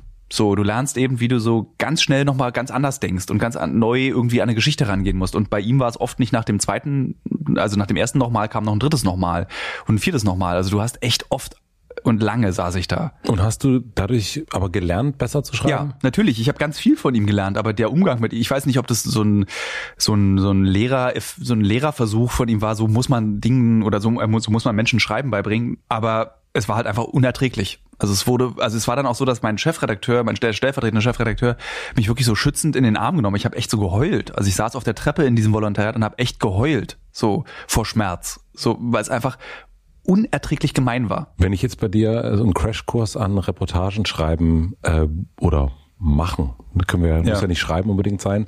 Was wären so drei Sachen, die du mir mitgeben würdest, buchen würde? Hm. Äh, vergiss den Notizblock da wir schütteln jetzt alle den Kopf. Also ich finde, das, woran du dich erinnerst, ist oft das Beste für so eine Geschichte. Also es gibt so, es gibt, es ist so eine Typusfrage. Also jeder schreibt irgendwie anders, jeder macht anders eine Reportage. Ich habe irgendwann gemerkt, dass ich so alles, was ich mir aufschreibe, führt dazu, dass ich das, was ich dann nur noch über das schreibe, was ich aufgeschrieben habe in meinem Notizblock und nicht das, woran ich mich erinnere. Also äh, wenn ich eine Reisereportage geschrieben habe, ähm, dann ist es oft so, dass ich anderthalb Wochen unterwegs bin und ich habe einfach anderthalb Wochen erlebt und danach mir erst die Notizen gemacht. Was will ich erzählen? Was sind meine Eindrücke? Was ist hängen geblieben? Mhm. Super. Äh, mhm. So, das ist so für mich die wichtigste Regel eigentlich gewesen. Äh, bei äh, ah, oh ja, für, für Gespräche, mhm. äh, da sehe ich gerade, äh, bereite die Fragen so vor, dass du keinen Zettel im Interview brauchst. Mhm. Ich habe nehme nie Zettel mit, sondern unterhalte mich mit meinen mhm. Gesprächspartnern mhm. so von Auge. Also hier in einem Podcast ist es total okay, einen Zettel dabei zu haben. Äh, das mache ich, aber es ist nicht richtiger als andere arbeiten, sondern so mache ich es eben. Warum machst du das nicht mit Zettel? Ähm, weil man sich dann besser unterhalten kann finde ich. Also so, ich nehme die Interviews, die ich mache, sind auch oft ganz lang. Also das ist einfach so so eben wie wir beide jetzt hier ja. reden, so ohne Ende eigentlich. Mhm. Äh, und ähm, die Interviews können ja auch ewig dauern. Deswegen, ich habe ganz wenig berühmte Leute interviewt, ähm, habe nie so diese berühmten Hotelzimmer 15 Minuten. Hatte ich nie ein Interesse, weil ich wusste, da kann, gehst du mit zehn Fragen rein und kriegst zwei beantwortet. Ja, ja. Und deswegen hatte ich kein Interesse daran. Und wenn du den, den Protagonisten für deine Geschichte triffst, dann hast du halt eben so viel Zeit, wie du willst und dann unterhalte ich lieber. Mach nicht. Du bist dann aber vorbereitet auf die Person? Ja, also ja. so, ich bin auf der, also bei Reportagen ist es ja oft so, wenn du nicht gerade einen Experten triffst, sondern eben jemand, der so, du machst eben eine, weiß nicht, keine Ahnung, ich habe mal eine schöne Geschichte geschrieben, wo es Käfer sammeln und habe mich mit so einem Ranger im Wald getroffen. So, dann kannst du dich auf den Ranger im Wald nicht vorbereiten, musst dich auf den Komplex des Käfersammelns, was ein Hobby von mir ist, mhm. vorbereiten und dann kannst du darüber mit ihm sprechen und deine Meinung einholen. Aber wenn ich mit Menschen rede, die als Mensch was Wichtiges gemacht haben, dann bin ich auf die Person vorbereitet. Kommt aber auch drauf an. Mhm. Ah. So, äh, für den äh, Rechts Rechtsextremismusfilm war es so, ich war thematisch vorbereitet, habe mich aber mit Absicht auf die einzelnen Gesprächspartner nicht vorbereitet, damit sie mir erzählen, wer sie sind und ich nicht mit diesem hochnäsigen Journalistending daran komme, ich weiß, wer du bist. Ah, okay. So, das führt dazu, dass mein Gesprächspartner mir erstmal erzählt, wer er ist, ohne dass ich voreingenommen bin. So, wenn mir einer erzählt, er irgendwie organisiert Europas größtes rechtsradikales Kampfevent, ist die Reaktion bei mir eben, oh krass. Und die Kamera läuft dabei. Mhm. So. Wenn die Reaktion aber wäre, ja, weiß ich doch, mhm. dann ist mein Gesprächspartner auch wieder verschreckt. Das heißt, du guckst je nach Form äh, gehst du rein und sagst, also ist ja äh, Larry King zum Beispiel, der hat sich nie vorbereitet. Ne? Der hat ja auch manchmal so völlig falsche Namen gesagt und ja. tralala. und ist aber auch sozusagen immer quasi mit dieser Neugier des Zugfahrenden irgendwie in die mhm. Begegnung gegangen. Da geht natürlich mal was total schief und du sagst, keine Ahnung, zu Hillary Clinton. Hillary Swank? Ja, doch, ja, genau. ähm, und es gibt halt, ich bin auch immer vorbereitet natürlich ähm, und bin aber immer, gehe eigentlich immer gleich ran, aber du sagst, je nach Form. Genau rein so, oder nicht? Ne? Ähm, es gibt ein Beispiel aus meiner Arbeit. Ich habe letztes Jahr in Syrien den äh, einen deutschen IS-Kämpfer getroffen mhm. und ich habe zehn Minuten vor und das wäre ein Gespräch, wo ich mich auf meinen Gesprächspartner vorbereiten muss. Ich muss wissen, was hat er getan, wie ist er nach Syrien gekommen. Ich wusste, ich habe eine halbe Stunde Gesprächszeit mit ihm. Und dann hatte ich zehn Minuten Zeit, mich auf diesen Gesprächspartner vorzubereiten. Und dann haben wir zu viert jeder liest einen Artikel, jeder fasst ihn mir zusammen, damit ich konkretere Fragen stellen kann, weil ich habe in so einem Gespräch lohnt es auch nicht, sich um, also um diesen Typ, um das, um die Themen herumzueiern. Ich muss präzise Fragen stellen. Also ich muss es auch tatsächlich echt anpassen. Wenn ich aber weiß, dass ich diesen IS-Kämpfer jetzt vier Wochen lang begleite, dann hätte ich mich nicht darauf vorbereitet. Dann mhm. hätte er mir wieder alles erzählen sollen, was er erlebt hat. Das war die zweite, äh, der zweite Tipp. Was war der, was der dritte? Ach so, der dritte Tipp, warte. Lass Adjektive weg. So kannst so. Da kommt die Juristin. Äh, ja, also so, aber das ist, glaube ich, auch, das sagt auch jeder Textchef, äh, jeder Schreiber empfiehlt eigentlich immer, benutzt, beschreib lieber, was du siehst, anstelle, dass du dich mit die, die Abkürzung mit Adjektiven nimmst. So, so, du kannst irgendwie eine, mir fällt jetzt leider kein Beispiel ein, aber lass Adjektive einfach weg. Ähm, was ist mit journalistischen Prinzipien? Die können mir echt mal den Buckel runterrutschen. Wirklich? Ja. Ach so, Moment, nicht alle natürlich. Wenn du mit journalistischen Prinzipien meinst, so muss Journalismus sein. Der Autor darf kein Gefühl zeigen. Der ähm, Journalist muss immer der Erhabene im Gespräch sein. Der Journalist muss äh, immer besser informiert sein als sein Gesprächspartner. Das sind diese Prinzipien, die mir den Buckel runterrutschen können. Aber ähm, welche Werte sind dir wichtig? Äh, äh, faktische Richtigkeit, Richtigkeit, mhm. also so das, was Klaas Relotius uns allen versaut hat, nämlich die Glaubwürdigkeit äh, ist einfach nur erreichbar durch die faktische Richtigkeit. Und ich achte wirklich enormst bei den, oder wir, bei, den Filmen sind ja immer mehrere Leute beteiligt, wir achten wirklich enormst darauf, dass jeder Fakt stimmt, dass die Personen, mit denen wir sprechen, gerecht behandelt werden, nicht falsch in einem anderen Licht oder in einem anderen Kontext dargestellt werden. Und ähm, ja, also eine ultra genaue Beobachtung und Betrachtung, die stimmt. Wir faken nichts. Ich fake nichts. Ich baue nichts zusammen. Ich will nichts faken. Es ist einfach scheiße. Wenn rauskommt, rauskommen würde, dass ich meine Arbeit nur machen kann, indem ich sie fake, dann habe ich den falschen Beruf. Also das mhm. sind die journalistischen, also tatsächlich dieses, die Richtigkeit, nicht Wahrheit. Wahrheit ist immer, wenn ich auf was raufgucke, ist es subjektiv gefärbt, kann es nicht mehr wahr sein.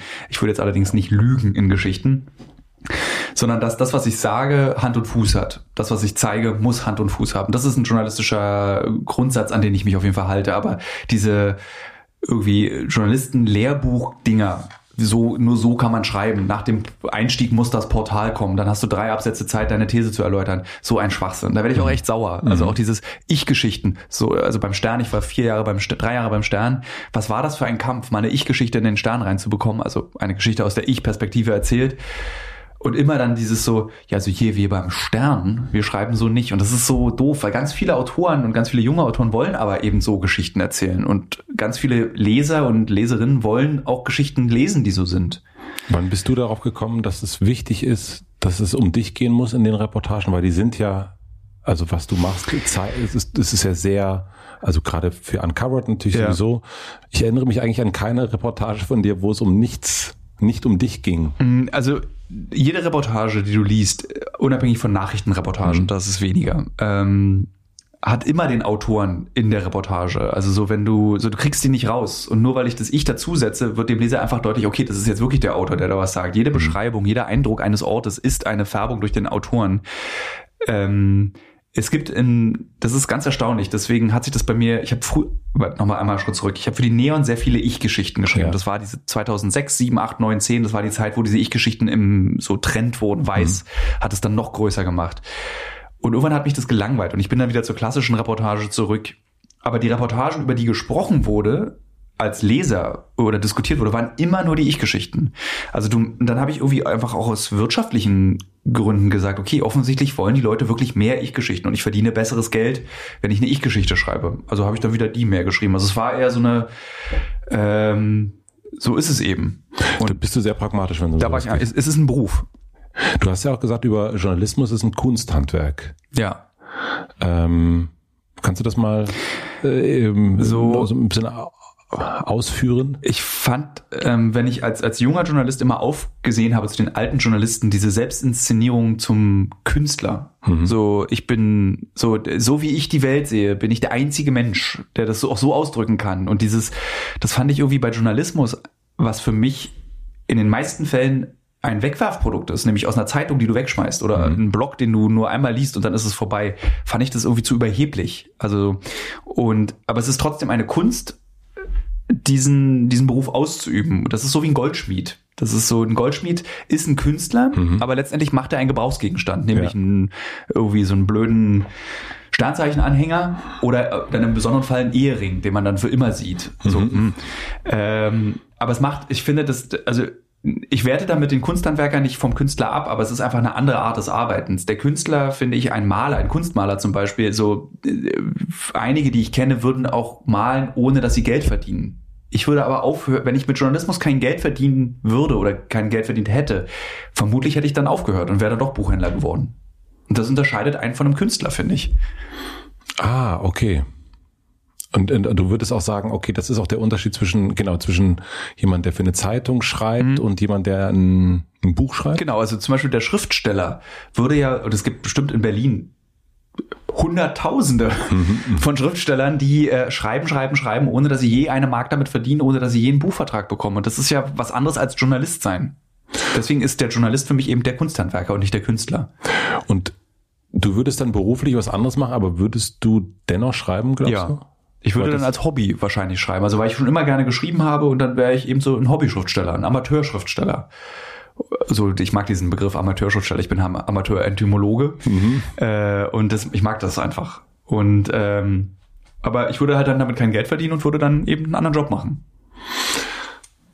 Ich ähm, ich, ich versuche jetzt mal, ich mal gucken, wie Rede ich eigentlich zu schnell? Ich rede, bin ich für mich nämlich gerade sehr schnell redend. Nee, für mich ist alles, also okay. das ähm, das fällt mir nicht auf.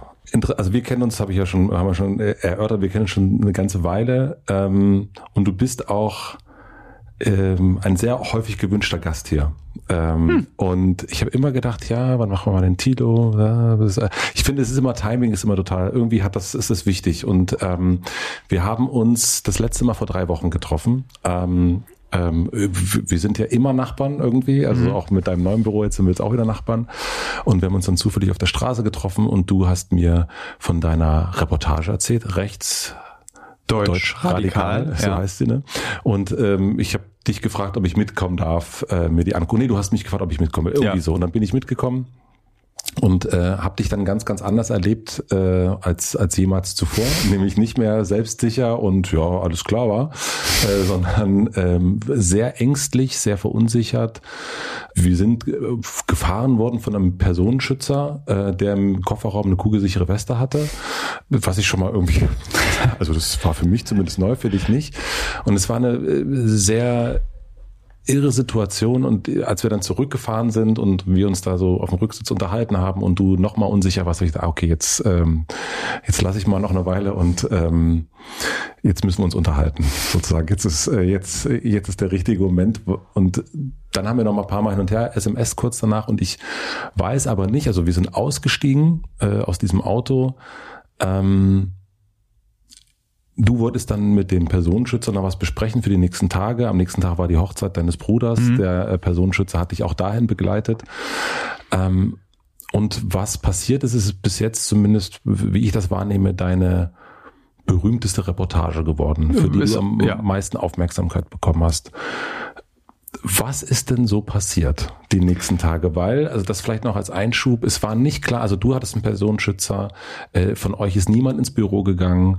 Ähm, also es war eine große Verunsicherung sozusagen. Also du hast eine Verunsicherung einerseits, was Sicherheit betrifft und aber auch was die Qualität der Reportage betrifft. Das genau, das traf aufeinander zu. Ich glaube, diese Qualität der Reportage Unsicherheit beherrschte mich aber zu 90 Prozent. 10 Prozent war dieses Personenschutz, wir müssen aufpassen Ding, weil jeder Zuschauer oder jeder Leser eines Textes ist im Prinzip mein alter Textchef. Das mhm. sitzt drin. Mhm. So, was ist, wenn die mich so krass beleidigen, mir so meine Arbeit um das, um, um die Ohren hauen? Und ich war bis zum Moment der Ausstrahlung oder bis zum Moment des Drucks, bleiben wir bei der Reportage, bis zum Moment der Ausstrahlung davon überzeugt, die ist doch gut. Das, oder? Also so arbeite Ja, genau, oder. Genau. Mhm. Das ist doch total geil, oder? Also so, du hast die ganze Zeit, bist du davon überzeugt, dass du das Richtige machst, meine Oma. Ähm, aber trotzdem muss es sich ja messen. Also meine Oma war die Bezugnahme auf, ich habe gerade festgestellt, bin ich zu schnell gerade im Kopf, äh, Bezugnahme auf dieses sei der Beste, ja, sei der Beste, ja. Mhm.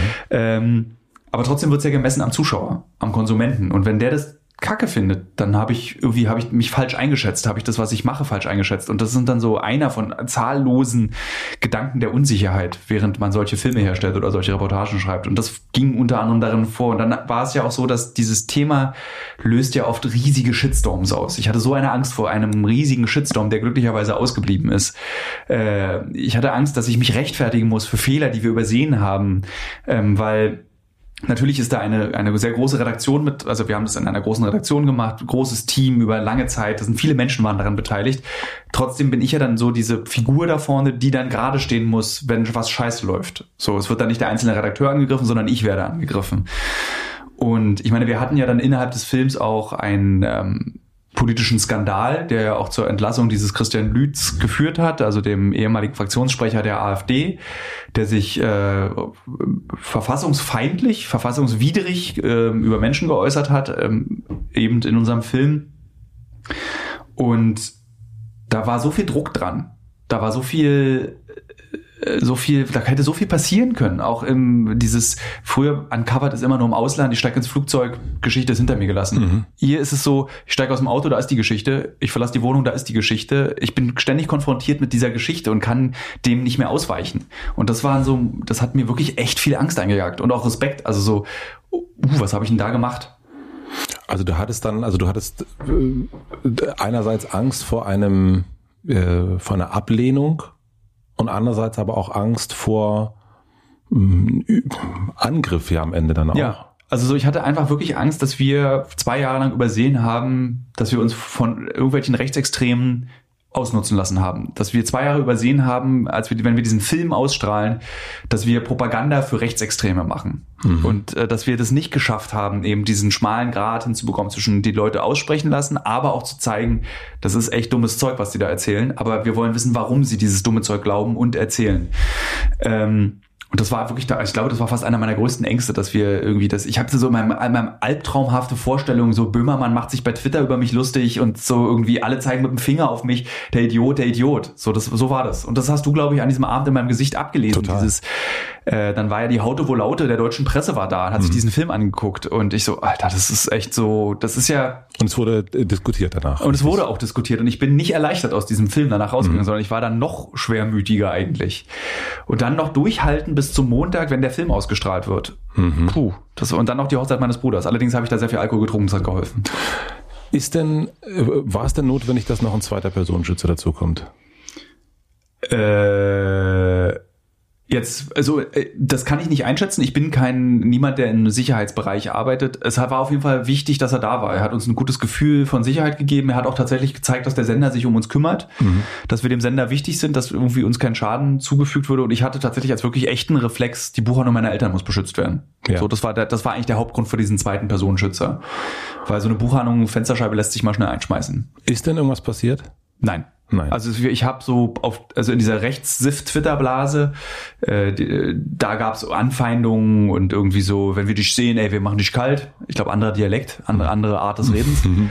ähm, und ich habe zwei Drohungen per Mail bekommen, aber davon eine echte beknackte Morddrohung. Und das war dann aber so, so, also da, da, da haben wir dann auch im Büro drüber so ein bisschen so, so richtig bedrohlich finden wir das nicht. Ich meine, wenn in, in Syrien wurde auf mich geschossen. Ja. So, wenn einmal auf dich geschossen wird, gezielt auf dich, dann macht dir eine E-Mail keine Angst mehr. Ja. So. Das heißt, also was mich, was ich interessant finde, dass äh, ein 39-jähriger Mann, und ich will mich da gar nicht frei von sprechen, aber äh, interessiert mich, warum das so ist, ähm, der so viele Sachen gemacht hat, so viele Reportagen geschrieben, gedreht und so weiter und so fort hat, am Ende dann doch Angst hat, dass Böhmi mit dem Finger auf ihn zeigt. Woher kommt das? Ähm, ist es der Textchef immer noch? Ja. Diese Angst zu enttäuschen. Und diese Angst äh, und natürlich, was auch noch dazu kommt, ist dieses, dass dir irgendjemand sagt, du kannst es nicht. Hör endlich auf. Mhm. So, hör auf mit dem Scheiß, den du machst. Du bist schlecht. So und diese Angst treibt, glaube ich, sehr viele Kulturschaffende an. Das ist nicht nur ein Antrieb, den ich habe. Ähm, Jetzt wollte ich, hatte ich einen anderen Gedanken noch dazu, den habe ich vergessen. Dann lass mal weiterreden. Ja, also die, die nee, warte, es gibt ein ganz anderer Gedanke, ein neuer Gedanke. Es gibt ein Beispiel aus meinem Leben. Ähm, das Buch in 80 Frauen um die Welt Ja. So, ein furchtbar bekackter Buchtitel, den ich seit Tag eins bekackt finde. Und das war noch vor der Sexismusdebatte in Deutschland und der MeToo-Debatte. Da war der Titel schon furchtbar sexistisch und ekelhaft. Und selbst das Buch selber, ich habe jetzt vor kurzem nochmal durchgeblättert, weil es eine kleine Debatte im Zuge dieses Rechtsdeutsch-Dings-Films mhm. gab, ähm, habe ich selber nochmal reingeguckt. Und tatsächlich ist dieses Buch an bestimmten Stellen zart sexistisch und auch unangenehm rassistisch an kleinen Momenten, aber weil, glaube ich, diese vor zehn, also vor elf Jahren, als ich das Buch geschrieben habe, und das entschuldigt es nicht, ähm, das einfach noch, man hat, konnte da noch so reden und so denken, ohne dass man darüber nachgedacht hat, dass es scheiße ist, dass man so redet und dass man so denkt. Ähm, oh, das ist zum Beispiel, da wird jetzt mit dem Finger auf mich gezeigt. Da wird jetzt gesagt, so ein Mist, wie kannst du nur so einen, einen Dreck schreiben? Dann gab es irgendwie so einen kleinen Shitstorm, dann wurde irgendwie auf äh, Amazon, ähm, wurden ganz viele schlechte Kritiken dazu geschrieben. Ich wurde dann bezichtigt des Aufrufs zur Vergewaltigung von Frauen. Und das war ganz interessant, weil es dann diese, eine, eine Mini-Version von der großen Angst, Böhmi zeigt mit dem Finger auf mich mhm. war. Ähm, ich musste mich mit etwas, was ich, was offensichtlich schlecht ist und was auch nicht widersprechen, ich kann da nicht widersprechen. Der Titel ist einfach schlecht. Auf das Buch bin ich noch immer mhm. noch stolz. Der Titel ist einfach furchtbar. Ähm, musste ich mich rechtfertigen. Und das war ein ganz interessantes Gefühl, weil ich glaube ich froh war, dass ich es selber schlecht finde und somit einfach allen Kritikern zustimmen konnte. Ja, dieser Titel ist Kacke. Mhm. So. Jetzt bei dem, äh, bei dem rechtsextremen Film wäre das echt schwierig geworden, weil ich finde ihn ja gut. Ich fand ihn in der Fassung, bevor du ihn gesehen hast, äh, bis auf dieses eine Ding, was wir da entdeckt haben, mhm. ähm, fand ich ihn ja gut. Was mhm. passiert dann mit mir, wenn dann plötzlich doch die Leute auf mich zeigen? Wie, wie rechtfertige ich das vor mir selbst? Und das ist, glaube ich, dieses Komplizierte an so Kritik auch. Ist das jetzt äh, eben was anderes, weil das hier stattgefunden hat? Weil ich meine, du warst wirklich in den krassesten, an den krassesten Orten. Ne? Also die, die, ich fand die Mali-Doku äh, auch wahnsinnig zum Beispiel, weil ich da selber auch mal war und, und, und ich fand das irre, wo du, also du bist da hingefahren, wo ich nicht hingefahren bin. Mhm. Ähm, und, und dann passiert aber der größte Scoop, passiert in Deutschland und aber auch die größte Angst eigentlich dann am Ende, oder? Also ja. so, ähm, was, was sagt dir das über deine Arbeit? Dass ich sie nie gemacht habe für Scoops. Sonst hätte ich viel früher mich schon rangesetzt und versucht, irgendwas, ganz viel Aufmerksamkeit auf mich zu, ganz viel Aufmerksamkeit auf mich zu ziehen in Deutschland. Das mhm. ist so, äh, ich habe die Geschichten, die ich mache, also besonders uncovered, das, das ist dieses Format und dieses im Ausland sein und dieses, dieses wirklich an Orte gehen, an die keiner geht. Das ist eine ganz große Motivation für mich. Es ist nicht die Motivation, ähm, irgendwas aufzudecken und zu sagen, äh, guckt mal hier, was ich hier entdeckt habe, das wusstet ihr vorher noch nicht. Das ist gar nicht so interessant für mich. Im Rahmen meiner Arbeit ermöglichen sich oft Situationen, in denen was aufgedeckt wird. Mhm. Und da zeigen wir es natürlich auch, aber das ist nicht der Antrieb. Also auch den rechten Film habe ich nicht mit dem Antrieb begonnen oder haben wir nicht begonnen mit, wir decken was auf, sondern wir wollten was zeigen. So, dass, dass wir was aufgedeckt haben, war ein Produkt dieser Ausdauer und Geduld, die wir da an den Tag gelegt haben. Gehst du da für dich selbst hin oder gehst du da für mich Zuschauer hin? Für dich selbst? Für mich. Also Mali, Syrien, ja. alles für dich selbst. Ja. Ich finde es toll, dass ich damit mein Geld verdienen kann und ich finde es toll, dass es äh, Menschen gibt, die das gerne gucken und wir kriegen auch sehr viel Lob für Uncovered. Aber das Urbedürfnis ist, oh, ich möchte eigentlich mal wissen, wie es in Syrien ist. Mhm. Ich möchte wissen, wie es in Mogadischu ist. Ich möchte gerne mal durch sechs Tage durch den, Urlauf, uh, durch den Urwald laufen und wirklich echt echte Ängste ausstehen. Das sind eigene innere, echte Bedürfnisse. Das mache ich nicht mit dem Satz, ich möchte gerne mal dem, Zuschauer, äh, dem Zuschauer zeigen, vor Dingen, die ich Angst habe. Wie fühlt sich Todesangst an? Ähm, äh, so wie kurz der Moment kurz davor eine Rede zu halten. Nur sehr lange. Dieses Gleichwurst, also dieses unang diese unangenehme Aufgeregtheit auf einem größeren Familiengeburtstag oder bei einer Hochzeit, mhm. wenn man derjenige ist, der jetzt eine Rede halten muss, dieses Pochen, dieses Ziehen in der Mitte deines Körpers, so, oh, es soll vorbei sein, das auf mehrere Tage konstant. Du gewöhnst dich irgendwann daran und dann ist, dann ist die Todesangst vorbei, aber so beschreibe ich die, also Todesangst ist auch ein zu drastischer Begriff. Ich würde es eher als krasse Angst bezeichnen vor allen möglichen Dingen, die passiert werden können. Also du gehst eigentlich, wenn du nach Syrien gehst, nicht davon aus, dass du stirbst, du gehst eher davon aus, dass du schwer verletzt wirst.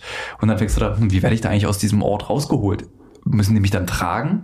Äh, solche, diese Gedanken. Und die führen zu einem grundsätzlichen Unwohlsein, was ich immer irgendwie beschreibe mit dem Gefühl, kurz eine Rede halten zu müssen. Mhm.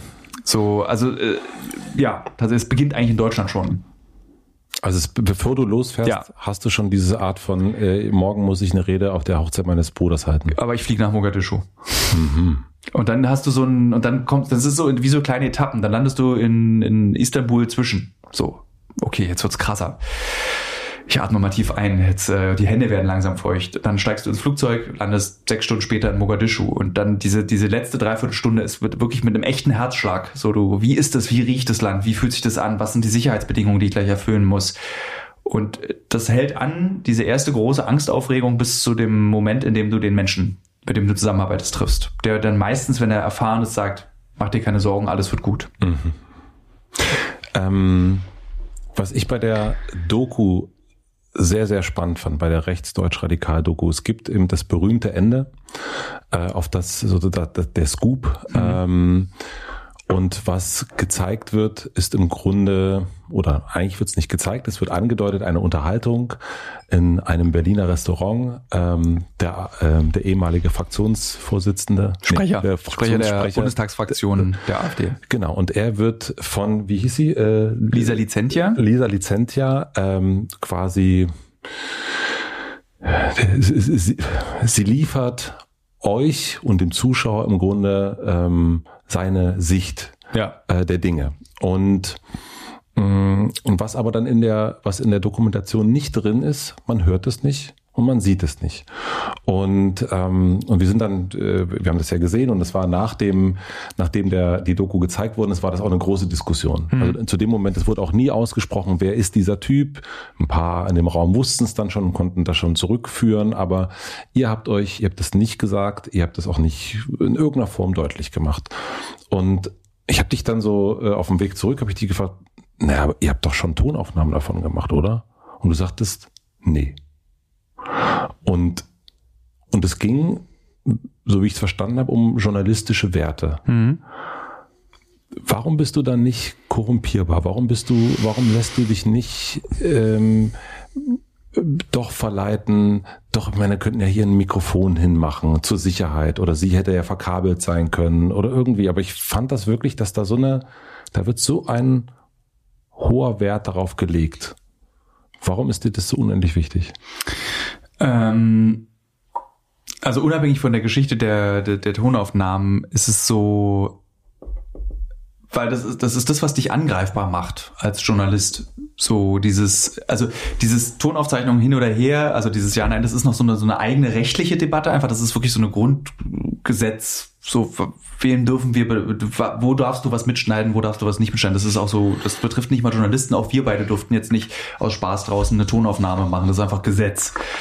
Äh, aber ich finde das Einhalten dieser, Das ist Gesetz. das ist, du darfst Leute nicht einfach auf, aufnehmen. Du kannst, du musst ja, glaube ich, auch wenn du hier eine versteckte Kamera hast oder so eine Überwachungskamera, musst du ja draußen sagen, hier ist eine Überwachungskamera. Aber Gesetze sind dir ja nicht wichtig. In welchem Sinne? Ach Naja. so, Regeln. Gesetze sind mir wichtig. Regeln sind mir manchmal nicht so wichtig, aber Gesetze an Gesetze. Naja, aber Gesetze, du, du nimmst Drogen, ähm, du, äh, äh, also fürs Fernsehen, Ja. du übertrittst Du- Grenzen illegal, also du verletzt ja auf jeden Fall. Äh, Aber damit verletze ich mich und nicht andere.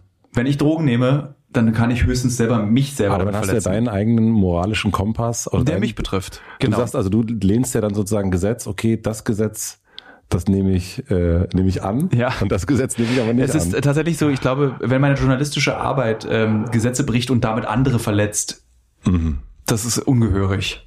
Punkt. Einfach, da gibt's auch gar keine Diskussion. Wenn ich aber irgendwie Gesetze breche, weil ich entscheide, ich möchte gerne mal Heroin nehmen, Mhm. dann ist das meine eigene Entscheidung und wenn ich daran sterbe und dafür ins Gefängnis komme, muss ich die Konsequenzen dafür tragen. So, Punkt.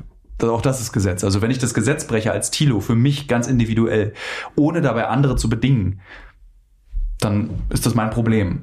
Und ich würde auch niemand, ich würde auch, ich würde auch niemand, auf niemals auf jemanden zeigen, der irgendwie MDMA nimmt und sagt, das ist doch aber verboten. So, mach doch, was du willst. Wenn du dich dabei umnietest oder in den Knast kommst, ist das aber dein eigenes Problem. Und das ist der Grund, warum du auch dann sagst, okay, in dem Moment, ich würde diese Person, das darf ich nicht, ich darf diese Person nicht verletzen. Ja. Also weil diesen Respekt, diesen respektvollen Umgang muss ich mit jedem einzelnen Menschen, mit dem ich mich umgebe, ähm, muss ich einfach einhalten. Ich muss, muss mich, das sind meine eigenen Regeln und das ist ganz wichtig, dass ich mich an diese Regeln halte. Lustig ist eben zum Beispiel auch, dass dieses Einhalten der Regeln dazu geführt hat, dass eben das Interview mit dem IS-Kämpfer sehr offen war, was dann ein Jahr später dazu geführt hat, dass Rechtsextreme zu mir sagen, ja, du hast ja auch ziemlich gerecht mit dem IS-Kämpfer gesprochen, dann rede ich auch mit dir. Und ich muss mich eben an diese Regeln halten, damit ich auch meine Arbeit weitermachen kann. Warum ist, also das ist ja eine sehr, das ist ja eine sehr, das ist jetzt eine Wertung, eine persönliche, ja eine, eine sehr anständige, ein anständiges journalistisches Arbeiten, würde ich sagen. Warum habe ich vielleicht das Gefühl, dass nicht alle Journalisten so arbeiten. Ich glaube, weil Journalisten keine Maschinen sind, sondern Menschen. Und weil es gibt ja genug Skandale immer wieder, immer wieder von Journalisten, die eben unsauber arbeiten.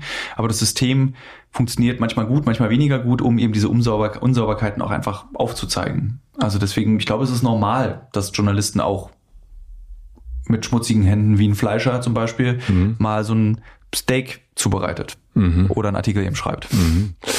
Also für dich ist es in der Beurteilung, ist es dir egal im Grunde, ne, wenn jetzt, es hätte auch sein können, dass dieser Name ähm, überhaupt nie veröffentlicht wird und es würde kritisiert werden, dass man den nicht richtig ja. zeigt und es wäre unglaubwürdig und so weiter und so fort. Hätte ja alles passieren können. Es hätte ja alles, äh, die AfD hätte ja auch sagen können, ja, Lügenpresse und so weiter. Ja. Wer ist es denn? Was soll das denn? Und so weiter. Das wäre dir dann, das hättest du in Kauf genommen, weil du weißt, deine eigenen journalistischen dein Wertekompass, mhm. äh, ist es so, wie es ist? Es gab Momente, in denen ich zum Beispiel Lisa Lizentia nicht vertraut habe und dachte, irgendwie ist es seltsam, was sie mhm. hier mit uns macht. Ähm, und es gab eben auch Momente, wo ich gesagt habe, oder wo wir im Team diskutiert haben, dann lassen wir das eben weg. Diese Situation. Diese Situation, dann nehmen wir es eben raus. So, mhm. weil der Film war für uns genauso stark ja. durch die anderen Protagonisten. Wir hätten diesen Scoop nicht gebraucht, mhm. um den, um es als einen guten Film abzugeben. Und es war auch immer auf Seiten des Senders so, dass die auch gesagt haben, wir, wir sind auch zufrieden ohne dieses letzte, die letzten 20 Prozent des Films. So, wir finden den Film immer noch stark. Wir finden es wichtig, was die Aussage des Films ist. Und das zeigt eigentlich, dass wir eben keine Scoop-Abhängigkeit haben, was eben, glaube ich, auch oft viele Menschen diese Erfolgsabhängigkeit dazu führt, dass du eben schludrig anfängst zu arbeiten, um immer wieder diesen Erfolg zu haben. Ich meine, das ist die Begründung, warum Klaas Relotius Klaas Relotius wurde, weil er auf dieser Welle der Preise äh, geritten ist, auf dieser Welle der Anerkennung und jedes Mal eine Mega-Reportage Reportage zu schreiben, schaffst du eben doch, glaube ich, nur, wenn du ähm, fakest. Du kannst nicht, jede Geschichte kann nicht perfekt sein. Ich meine, was haben wir für eine riesige Geschichtenmüllhalde bei uns in der Firma, mhm. weil manche Geschichten einfach nicht funktionieren. Was glaubst du, wie diese Reportage jetzt deine zukünftige Arbeit beeinflussen wird? Also wirst du mehr hier machen? Weil äh, du merkst, ich meine, du hast, also jetzt, so viel wie jetzt haben wir ja schon, hast du ja auch noch nie bewirkt. Du hast ja auch wirklich was bewirkt damit. Ja. Es ist ja ganz oft, bewirkt man gar nichts. So. Oder man kriegt es nicht mit. Also oder man kriegt es nicht mit, man, genau. Also manche, oder manche, also das ist ja nun wirklich was sehr Großes, ne? Ja. Also so in dem Fall und ein, ein, ein sehr großer Augenöffner. Und natürlich merkt man auch, wenn ich eine von dir sehe, wie du ja in, in Mali bist und da irgendwie mit einem Musiker redest und so weiter, dann ist das total berührend für mich, aber weil ich da war, mhm. ähm, wenn du im Irak bist, dann ist es dann, ja, dann ist es irgendwie krass so, aber dann ist es so krass, wie auch mal ein Film ist. Aber es ist so viel, ja. viel weiter weg von mir. Die Doku hat mich total berührt, weil es eben meine Heimat ist und weil ich auch die Gesichter kenne und die, äh, und, und das ist halt unsere Geschichte. Es ist viel, viel näher dran. Es berührt mich viel, viel mehr natürlich. Ja. Wie geht's dir damit? Ähm, weiß ich gar nicht, um ehrlich zu sein. Ich weiß gar nicht, mhm. wie es mir damit geht. Das ist so dieses, äh, also ich, das erinnert mich so ein bisschen an die Frage, die wir davor schon gesprochen mhm. haben. So, was, was ist die Motivation meiner Arbeit? Ist es der Scoop? Ist es dieses mhm. äh, also ich, ich, hab, ich kann mir denken, dass der Sender zum Beispiel möchte, dass ich viel mehr in Deutschland mache. Es gibt mir ist auch etwas aufgefallen. Oh Moment, jetzt fällt mir gerade was. Genau, jetzt habe ich was. Äh, äh, diese, was mir aufgefallen ist, ist, was ein großer Vorteil des in Deutschlands deutsche Themen zu bearbeiten ist, dass es viel viel leichter ist, auf Deutsch sich zu unterhalten. Mhm. Also man verliert immer in Mali zum Beispiel verlierst du was auf dem durch den Übersetzer, ja. der da mit dir spricht. Und das ist irgendwie was klingt so was nach was ganz Kleinem, aber an diesem rechten Film oder der Film, der danach kam, über Armut, eine Woche mhm. später, merkst du eben, wie faszinierend und toll es ist, ein Gespräch auf Deutsch miteinander zu führen und auf einer emotionalen Ebene zu sein und nicht darauf zu warten, was sagt der Übersetzer oder ja. dass man selber ins Englische übersetzt und du verlierst einfach sehr viel. Und das ist so gerade tatsächlich das, was mich am meisten reizt, diese Gespräche auf Deutsch führen mhm. mit Leuten. Und da ist mir das Thema schon wieder erstmal egal. Ich will dann lieber, habe ich lieber Lust, noch mehr Menschen kennenzulernen, um diesen Menschen in Thema X nahe zu kommen. So, das ist das, was, glaube ich, gerade jetzt diesen Reiz in Deutschland ausmacht. Ich will, glaube ich, jetzt nicht anfangen, irgendwie den nächsten Skandal zu suchen. Das die nächste krasse Geschichte. Was könnte so Deutschland sein? Ähm, was könnte Deutschland im 2021 bewegen? Dann tappst du, glaube ich, in diese Wallraff. Falle. Dieses, dass du einen, einen Skandal nach dem nächsten produzieren musst mit den Erkenntnissen, die du als Journalist hast. Und das möchte ich nicht. Aber könntest du jetzt auch eine Dokumentation oder eine Reportage darüber machen, äh, über etwas, was gar nicht so krass ist? Ja, haben wir schon ganz oft gemacht. Also so, wir haben ja, also bei, insbesondere im Schreiben habe ich ganz oft kleine Geschichten, mhm. die ich mache.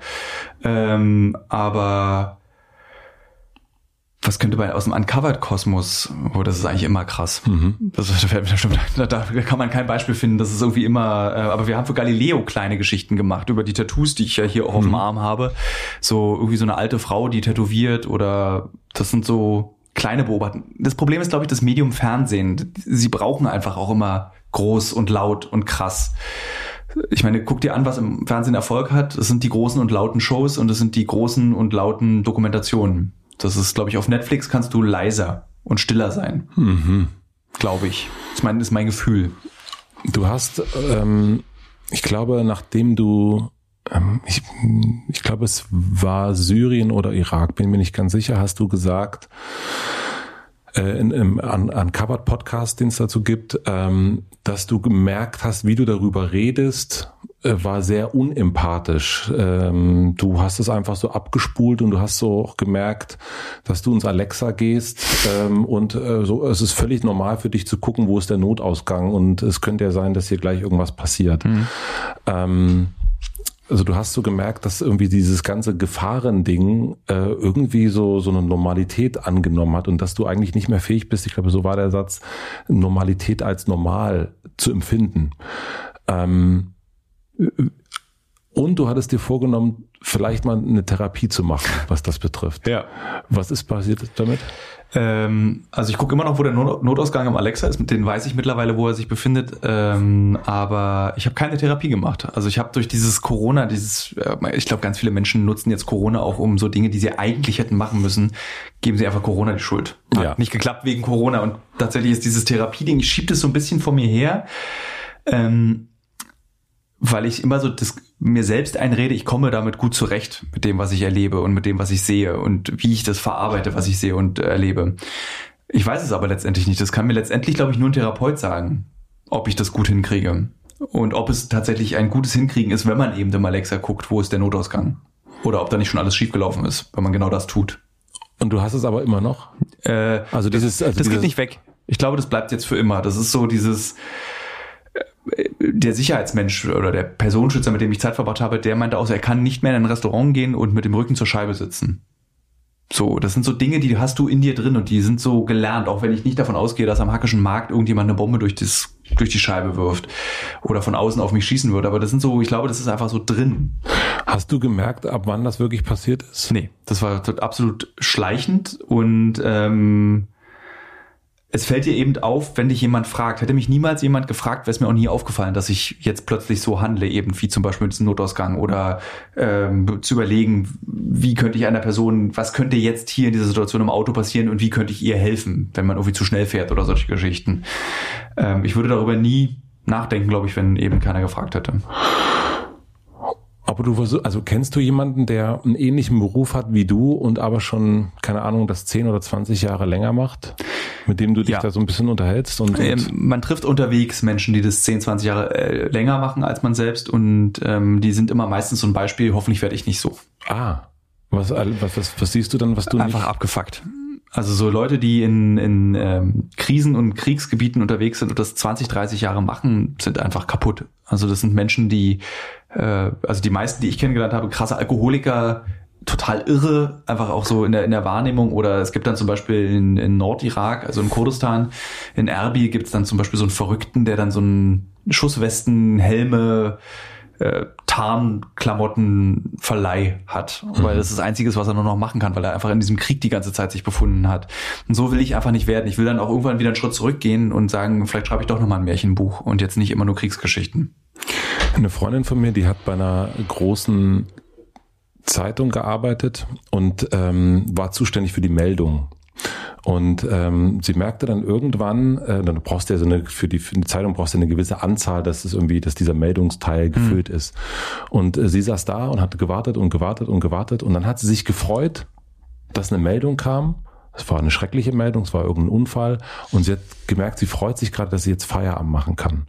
Und dann ist sie nach Hause und hat aber gemerkt, das ist ich muss sofort kündigen. Ja. Ich freue mich über die Katastrophe. Hast du auch diese Freude? Null. Ähm, das liegt daran, dass bei deiner Bekannten eben, da ist noch so ein Filter dazwischen, nämlich die Meldung. Sie mhm. war nicht die, der Journalist oder die Journalistin oder der Fotograf oder die Fotografin, die am Ort war, um diese Meldung aufzunehmen, zu äh, formulieren und dann in den DPA-Ticker zu geben, sondern sie hat es einfach nur verarbeitet. Somit war diese Meldung eben einfach wirklich nur Buchstaben, die dann einen frühen Feierabend ermöglichen. Aber ich stehe direkt davor vor diesen Katastrophen. Und ähm, ich weiß eben, dass die Gefahr ist durch diese älteren Kollegen, dass du abgefuckt sein kannst und dass du irgendwann auf einen toten Menschen, auf einen zerschossenen, alles ist ab, Blut, Gehirn sichtbar, um es mal ganz salopp mhm. ähm, äh, einfach zu sagen, dass du dann einfach verrot dort drauf guckst und sagst, pff, bewegt mich nicht mehr. Ähm, und wenn das passiert, wenn dieser Moment kommt in meinem Leben, dann ist der Moment, wo ich sagen würde, okay, ich höre auf.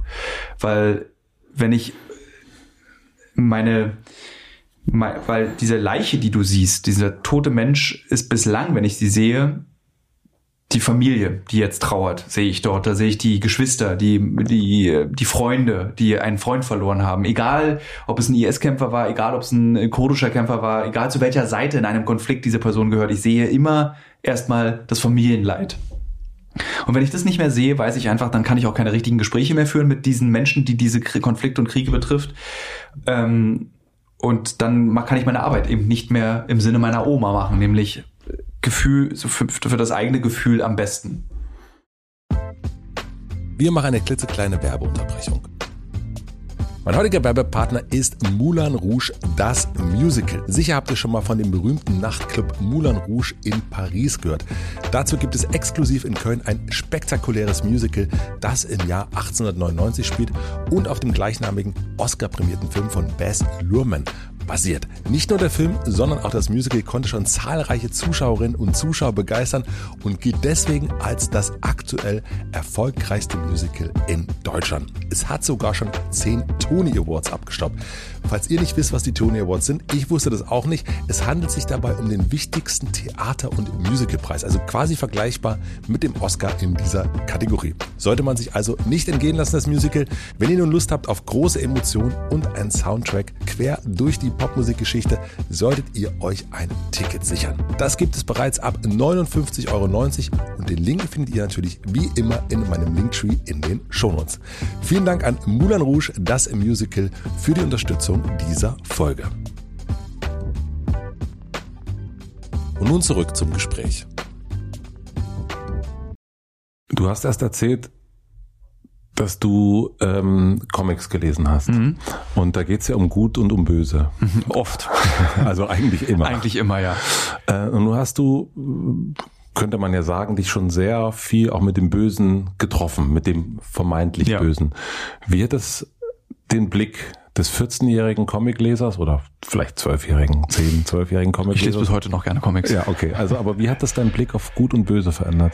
Äh, massiv. Ich habe und das ist zum Beispiel, da sind wir auch wieder bei meinen Eltern. Ich habe, wenn ich mit meinen Eltern spreche, etwas, was sie immer nennen, diese äh, unerträgliche Toleranz. Die ähm, sagen, dass du unerträglich tolerant bist? Weil ich gelernt habe, es gibt einfach nicht den Bösen, das Schlechte, ähm, den Verbrecher, den Psychopathen. Da ist so, das ist so grau, diese Welt, in der ich mich bewege. So, ähm, Differenz so, es ist so kompliziert auch gerade das zu sagen, weil es ist auch schon echt schon ein bisschen spät, ne? Hm. Ähm, ich erzähle es am besten an einem Beispiel. Zurück zu diesem IS-Kämpfer in unserer Welt, in unserer Wahrnehmung gelten IS-Kämpfer als das personifizierte Schlechte, als das Böse, als äh, pervers, als wie kann man im 21. Jahrhundert Frauen unterdrücken, ähm, äh, Menschen den Kopf abschlagen und so mittelalterlich handeln in, im, im, Namen seiner Religion. Und natürlich denke ich das auch und natürlich sehe ich das in meinem Gesprächspartner, wenn ich ihn angucke. Und meine Einstiegsfrage an ihn war, wann er das letzte Mal mit seiner Mutter gesprochen hat. Und er sagt daraufhin, du wirst es nicht schaffen, dass ich jetzt weine. Aber sie fehlt mir. Mhm. Und das, dein ganzes IS-Schlechter-Ding, das Bildding hier, äh, diese, diese Aggression, die gegen diese Menschen aufgebaut wird, bricht in dir sofort zusammen. Du hast da einen Typen, der seine Mutter vermisst. So. Und damit merkst du eben, das ist die Welt ist einfach so schattiert, so, so, so unterschiedlich, auch im Schlechten, dass du nicht einfach sagen kannst, es gibt das Böse und es gibt das Gute. Funktioniert einfach nicht. Das ist, wissen wir eigentlich alle, dass es nicht das Böse und das Gute gibt. Aber wenn du es zum ersten Mal wirklich erlebst und ähm, persönlich damit umgehen musst, äh, Entscheidung triffst, wie die nächste Frage deswegen sein wird, verändert dich das massiv. Also in jeder Debatte, in jeder Diskussion bin ich wirklich so nicht mehr auf Krawall aus oder irgendwie so. Es gibt nicht mehr das absolut Richtige. Es gibt keine Haltung und keine Position, wo man sagen würde, so, wenn du das, wenn du diese Haltung oder diese Position einnimmst, dann hast du recht. Gibt's einfach nicht mehr in meiner Welt. Funktioniert nicht. Und wie schaust du auf jemanden wie Trump? Na, als, ähm, als Tilo denke ich natürlich, ist der größte Idiot aller Zeiten. Wie kann man nur solche Dinge sagen? Als jemand, der ihn interviewen möglicherweise könnte, denke ich so, was hat dazu geführt, dass er so ist, wie er jetzt ist? Wer ist der Textchef im Leben von Donald Trump, dass er so handelt und solche Entscheidungen trifft, die er jetzt eben vornimmt? Aber nun hattest du ja auch einen Textchef. Geil, dass das jetzt so als Inbegriff des, des äh, äh, hinterlässt tiefe seelische Spuren einer Person. Ja, aber ich glaube, es ist ja so, dass irgendwas, äh, also ich glaube, äh, irgend, also der Antrieb kommt in den meisten Fällen aus irgendeiner, äh, irgendeiner Art von Ablehnung. Ja. So ähm, und bei manchen sind es die Eltern und bei anderen sind es ist es der Textchef, äh, bei jemand anderem ist es Jan Böhmermann, ja. whatever. ähm, aber bei dir ist ja, du hattest diesen Textchef und aus dir ist ja nicht aus dir ist auch eine graue Person geworden, aber nicht eine äh, eine hellgraue, würde ich eher sagen, wenn man in diesem gut und, und böse Bild bleibt. Ja, aber für Donald Trump bin ich ein Böser. Für die Rechtsextremen bin ich ein Böser, für den Corona-Demonstranten bin ich der Böse. Ah, du, ah, du siehst es sozusagen, du, du hast die andere Perspektive. Ja. Und du nimmst sozusagen, du sagst, okay, also für den der IS-Kämpfer ist. Bin, da, für den IS-Kämpfer sind wir alle ja die Bösen. Ja. Also versuch dich mal in den Kopf eines IS-Kämpfers reinzudenken. Der Kufa, der Ungläubige, ist der Böse. Und er ist der Gute.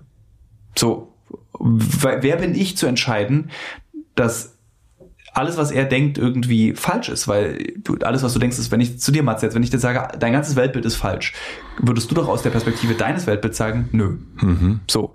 Und ich muss akzeptieren, dass dein Nö genauso viel wert ist wie mein, dein Weltbild ist falsch. Ich selber kann immer noch denken, dass du, Matze, der IS-Kämpfer, äh, glaubt, also ich kann immer noch davon überzeugt sein, dass das, was du denkst, falsch ist, mhm. aber ich muss mir trotzdem die Mühe machen zu überlegen, warum bist du überzeugt, dass ich Unrecht habe, ich als Tilo. Und das macht die Welt um einiges aufregender. Ja, und vor allen Dingen glaube ich, also ich habe mich gefragt, was du an den Rändern äh, sozusagen gelernt hast. Und eigentlich heißt es ja im Grunde, dass es hast du Toleranz gelernt. Deswegen diese unerträgliche Toleranz, von der meine Eltern immer sprechen. Das mhm. habe ich wirklich gelernt. Also ich war früher auch echt ein so auf ein, ein, ein Mensch, der sehr absolut diskutiert hat, der immer fest davon überzeugt war, dass das, was ich denke, ich als Tilo das Richtige ist. Und das habe ich wirklich, ist weg. So, ich habe bestimmte Haltungen und Meinungen und Überzeugungen, die ich auch meinen Gesprächspartnern mitteile, aber ich würde niemals mehr jemanden davon überzeugen, dass er Unrecht hat, es sei denn, es ist Ben. Und du hast aber demnach, also du hast noch, das haben wir erst ganz am Anfang gehabt, diese äh, eine gewisse Oberflächlichkeit, wenn es so um äh, jemanden kennenlernen und, und der erste Blick und so weiter geht. Aber sobald es um Themen geht, hast du das, dann bist du ja. wesentlich toleranter. Ja, sehr viel toleranter. Und ich will es auch wissen. Also so, ich finde das auch wirklich, also so, ich finde das wirklich interessant, wenn ein Mensch nicht meiner Haltung entspricht, nicht meiner Weltsicht, dann will ich wirklich eben von ihm, wirklich ein ganz intrinsisches, ganz tiefes Bedürfnis, erklär mir warum. Das ist, glaube ich, auch die häufigste Interviewfrage, die ich stelle. Warum? Warum machst du dies, das oder jenes? Kannst du das mit Fremden besser als mit Freunden? Auf jeden Fall. Ich kann das mit Fremden sehr viel besser als mit Freunden, weil bei Freunden weißt du ja, denkst du ja zu wissen, warum sie handeln, wie sie handeln. Mhm. So, aber bei Fremden, da ist es ja so, ich verlasse den Raum und dann sieht man sich im Zweifel nicht wieder. Man schreibt sich vielleicht nochmal bei Facebook, aber es ist so, der Abstand ist ja gewahrt. Und versuchst du, dass du das bei deinen Liebsten auch? Nee. Ich glaube, da gibt es eben diese Debatten, wie ich zum Beispiel anfänglich schon gesagt habe, eben warum man bestimmte Dinge nicht mehr sagen darf. Dann kann man sie erklären. So, warum es nicht, also ich, ich habe vielleicht mehr Verständnis dafür, warum meine Eltern denken, sie könnten bestimmte Dinge noch sagen, aber ich versuche ihnen auch zu erklären, eben aus der gleichen Toleranz heraus, warum man sie eben nicht mehr sagt. Also nicht, dass man das, dass jetzt jeder hier denkt, dass meine Eltern mit irgendwie rassistischen Schimpfwörtern durch die Gegend laufen, aber Eltern sagen eben manchmal Dinge, die man früher sagen konnte und heute nicht. Ja, klar. Und ähm, ja, Aber es ist doch eigentlich ein, Warte ganz kurz, ich ich habe ein krasses Gefühl. Ich habe das Gefühl, mein Gehirn ist gerade so auf Automodus. Irgendwie so alles, was ich erzähle, ist so, meine Gedanken hängen dem Gesagten hinterher. Es ist ein ganz seltsames Gefühl und hatte das ganz lange nicht mehr in einem Gespräch. Ich bin wie bekifft gerade. Also ich denke über das, was ich gerade gesagt habe, nachdem ich es gesagt habe, nach. Normalerweise geht ja Sprechen Ja. automatisiert. Das ist ganz äh, erstaunlich. Und äh, woher kommt das? Ich habe keine Ahnung. Liegt das an dir? ich weiß, ich habe wirklich gerade so, als hätte ich irgendwie noch so eine riesen Tüte geraucht vorher und so. Habe ich das? Denke ich das? Sage ich das gerade? so? Stimmt das jetzt wirklich? Stimmt das, was ich gerade sage? Also ich hinterfrage gerade sehr genau, was ich sage. Das ist äh, sehr erstaunlich. Das Würde machen, die meisten mal- Leute, das machen die meisten Leute erst danach. Ja, okay. Lass uns weiter reden. Ich esse noch ein Stück Nougat. Hilft Nougat. Gib mir doch auch noch mal ein Stück Nougat. Möchtest du das- nee, nee, nee, Nougat möchte ich doch nicht mehr. Ich möchte irgendwas anderes, bitte. Ich habe hier drüben noch so, äh, oh, das, Wir sind wirklich Schiebe ich hier unten mal durch. Ungesundeste Podcast gerade. So. ich esse mal so ein Stück Cashew. Ich esse jetzt Karamell Duo. Hm. Ich glaube, das willst du auch. Dann esse ich, ich weiß auch, so wie bei Nougat weiß ich nicht so genau, was ist eigentlich Karamell? Man möge uns das schreiben. Ich finde das Gespräch aber auch sehr anstrengend. Okay. Im positiven Sinne. Also ich muss sehr genau zuhören und habe auch das Gefühl, ich denke jetzt gerade darüber nach, was habe ich vorhin gesagt. Und weil ich so, mir so, mir ist auch so hibbelig. Also ich bin so ganz, ein bisschen so, als hätten wir nach dem Sportunterricht jetzt dieses Interview geführt. Ich, Nee, weil du hast auch gerade gesagt, ist ja auch schon sehr spät. Ich denke, meine Güte, es ist halb acht. ja, also es ist ja, äh, Spannend. das ist sehr herausfordernd, weil ich so konzentriert zuhöre. Okay. Also das letzte Mal habe ich dieses Gefühl im Übrigen gehabt, als ich den Verfassungsschützer von Thüringen interviewt habe. Der ein supergeiler Typ ist. der ein supergeiler Typ ist und nach drei Stunden ist mir die Zunge versagt. Mir ist nämlich auch jetzt hier in diesem Gespräch zweimal schon die Zunge versagt. Und dann wundere ich mich so, warum bin ich denn so erschöpft? Was ist denn hier los? Jetzt haben wir so lange auf das Interview gewartet, Thilo. Und jetzt bin ich schon müde. Ich hätte, glaube ich, heute nicht arbeiten dürfen. Ähm, wir sind, wir waren, wir waren und sind dennoch bei Toleranz. Ich toleriere dich, Thilo. Ähm, würdest du sagen, ich lasse dir erstmal runterkauen. Ich hab, bin fertig gekaut. Okay. Ja. Ähm, weil wir haben erst über deinen, deinen, den Kameramann gesprochen, Ben. Und das ist ja irgendwie auch, also so, ich habe so das Gefühl, dass das, was du gerade sagst, dass du eine größere Toleranz gegenüber dem Extremen hast als dem beiläufigeren. Also, dass du, ich könnte mir vor, ich habe so ein bisschen das Gefühl, äh, dass du einem IS-Kämpfer, dass du dem mehr Toleranz äh, äh, äh, gegenüber hast als jemand, der Traumfänger am Fenster hat. ja Du kannst durchaus recht haben. Weil ich glaube, das Beharren, also das Rechtfertigen eines Traumfängers mir so egal ist, dass es mehr Spaß macht, sich darüber zu streiten, als das Rechtfertigen eines, warum man dem IS sich angeschlossen hat. Da gibt's weniger zu streiten. Das kann man einfach nur, mh, da kann man nur fragen, warum. Nicht, das macht man nicht. Weil du hast es ja schon getan. ja. Und ich glaube, das ist dann, da bin ich tatsächlich, das ist interessant, da bin ich tatsächlich toleranter gegenüber Extremisten, ja. als gegenüber zum Beispiel eben Traumfängerbesitzern oder Yogaschulbesuchern. Ja, ja, genau. Also das ist Ja. so ein bisschen, das ist also deswegen mich hat das so irritiert ein bisschen. Ähm, so in der meine Erkenntnis hat mich irritiert, dass du eine gewisse Oberflächlichkeit hast und ich glaube, wir beide könnten wunderbar jetzt hier vorm Studio sitzen und uns so über die eine oder andere Person so ein bisschen lustig machen. Ja, macht ja bisschen, auch viel Spaß. Ein bisschen lästern. Ja. Äh, und das ist ja etwas wahnsinnig oberflächliches und eigentlich richtig bescheuert. Ähm, aber eben, dass bei einem, äh, wenn ja ein IS-Kämpfer vorbeikommen würde, würdest du sagen, aha, jetzt erzähl mal. Also so, und das ist, ähm, das finde ich interessant, dass es da diese Ambivalenz gibt. Habe ich nie so gesehen. Das ist sehr interessant, tatsächlich, dass ich äh, intolerant, umso ähm, umso egaler eine Sache wird, umso intoleranter werde ich dann wahrscheinlich sogar. Ja. Das ist aber es ist doch eine schöne Erkenntnis. Was glaubst du, hält die Welt zusammen? Das Gute oder das Böse?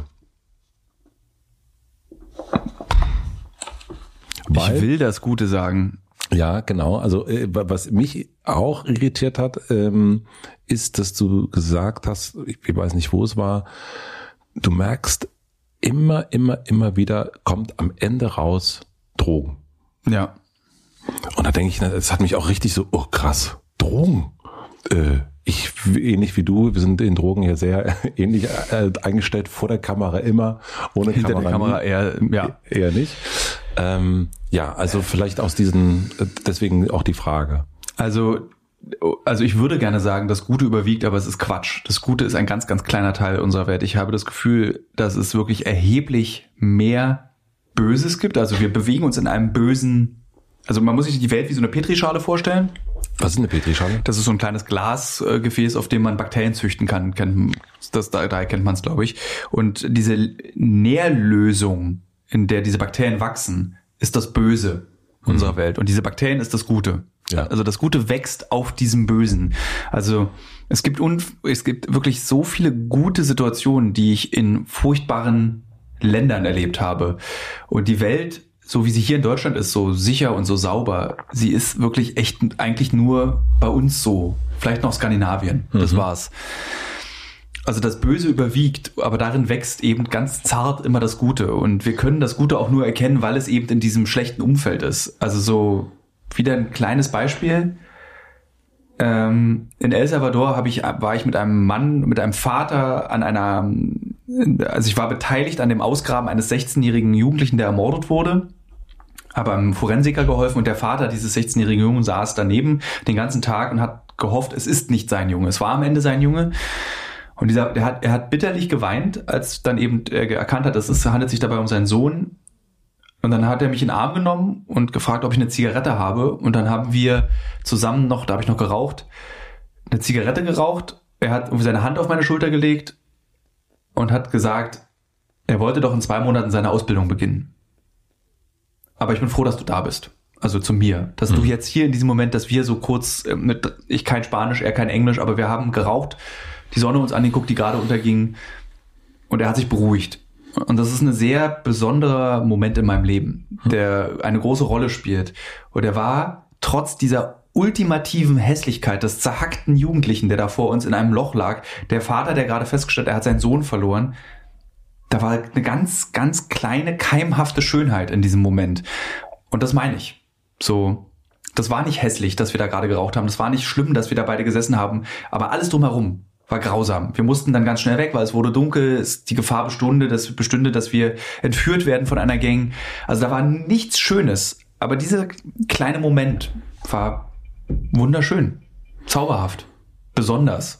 Hat mich in meinem Leben weitergebracht. Also so, oder auch, ich bin mir ziemlich sicher, dass auch dieser Vater sich an diesen Moment natürlich immer erinnern wird, an das Finden dieses, seines Sohnes, aber auch an die Zigarette, die wir geraucht haben. Also so, es ist, kann man, ist ganz schwer nachzuvollziehen oder zu beschreiben, dass ich eben diese Schönheit im Hässlichen eher sehe als umgekehrt. Und glaubst du, dass man seinen Blick auch dadurch ändern kann, dass man eben sagen kann, okay, wir, das ist jetzt alles scheiße, aber lass uns mal versuchen, hier den schönen Moment zu sehen? Das, so, so macht man das nicht. Man sagt nicht, ja, hier ist alles scheiße, lass mal versuchen, was Schönes zu sehen, sondern hier ist alles scheiße und es passiert automatisch was Schönes. Du musst nicht danach suchen. Das ist, wir sind, der, der Mensch macht es, der, er ist getrieben von dem Bedürfnis von Harmonie. Egal wie schlimm die Situation ist, in der er sich befindet. Und das ist dann auch wieder das, was deine Oma dir im Grunde auch gesagt hat über den Krieg? Dass es eben in diesen Kriegssituationen dann eigentlich auch ähm, die ruhigen Momente sind, Ja. der Moment, wenn der Schnee langsam fällt und, und irgendwie so die Welt einmal so stehen bleibt. Schnee wäre scheiße gewesen, darüber hätte sie sich, glaube ich, nicht gefreut bei kaputten Öfen und Heizungen. Äh, aber ja, genau das ist es. Ja, aber So, es hat ja auch genau dennoch ist es ja, der Ofen ist kaputt und es ist alles scheiße und es ist kalt und dann fällt der Schnee und es sieht aber schön aus. Ich glaube, das ist nicht die Schönheit, wie sie funktioniert. Nein? ich glaube, Okay. nee, ich glaube, es ist Dann wirklich dieses, beschreiben. ähm, äh, wenn der Mensch im Grauen ein persönliches Bedürfnis befriedigen kann, Zigarettensucht, Tee, Lachen, Musik hören, dann entsteht die Schönheit. Wenn zum Beispiel die Schönheit entstehen würde, wenn meine Oma gesagt hätte, sie kann nur Ruhe empfinden, wenn es schneit, da entsteht die Schönheit. Nicht der Schnee als solche, der vielleicht Berlin weiß macht und irgendwie sauber macht äh, ein Gefühl der, der Schönheit, sondern es muss, glaube ich, ein Bedürfnis befriedigt werden in dem Moment, in dem so viel Hässliches um dich ähm, existiert. Und dann entsteht, glaube ich, diese Schönheit. Eine Blume auf einem, gibt's auch ein schönes Beispiel, ein grausames Beispiel. Ähm, ich war mit einer Gruppe Kurden, Peschmerga-Kämpferin unterwegs in, in Nord, im Nordirak und habe so eine ganz toll blühendes Weizenfeld, so wilder Weizen und so den Mond, der da gerade so, nee, das war Mond kommt später, also Frühjahr im Nordirak und meinte, guck mal, wie toll das hier blüht. Und sie sagte, die eine der Frauen sagte, du freust dich über die Blüten, wir haben Angst davor, denn das ist ein Massengrab und wenn die Pflanzen treiben, ziehen sie die Haare der Opfer mit hoch. Und so finden wir diese Massengräber. Boah. So. Und da siehst du diese zwei Möglichkeiten von Schönheit. Irgendwie der, der, dieser gelbe Irak, der immer nur gelb ist, ist blüht und ist grün. Für mich Schönheit, für die Frau, mit der ich gesprochen habe, ein Indiz für, für Genozid. Oh. So. Ja. Und das ist so krass. Und das heißt, äh, daher sind wir ja gekommen. Was hält die Welt zusammen, das Gute oder das Böse? Eigentlich das Böse, aber darauf wächst das Gute? Oder darauf, äh, daraus entsteht wieder das Gute? Genau. Also das meinte ich mit dieser Petrischale, dass aus mhm. diesem ganzen grauen Matsch, aus dem ganzen grausamen Matsch äh, entsteht punktuell das individuell Schöne. So, es ist wirklich eine ganz singuläre und ganz persönliche Empfindung. Was ist schön? Ich kann niemals für ganz viele Menschen festlegen, das ist schön. So. Für mich ist schön, äh, nachdem man irgendwie 48 Stunden lang Angst hatte, Hühnchen mit Reis. Das ist für mich eine Toilette mit einem richtigen Toilettensitz drauf. Das mhm. sind die schönen Dinge dann für mich.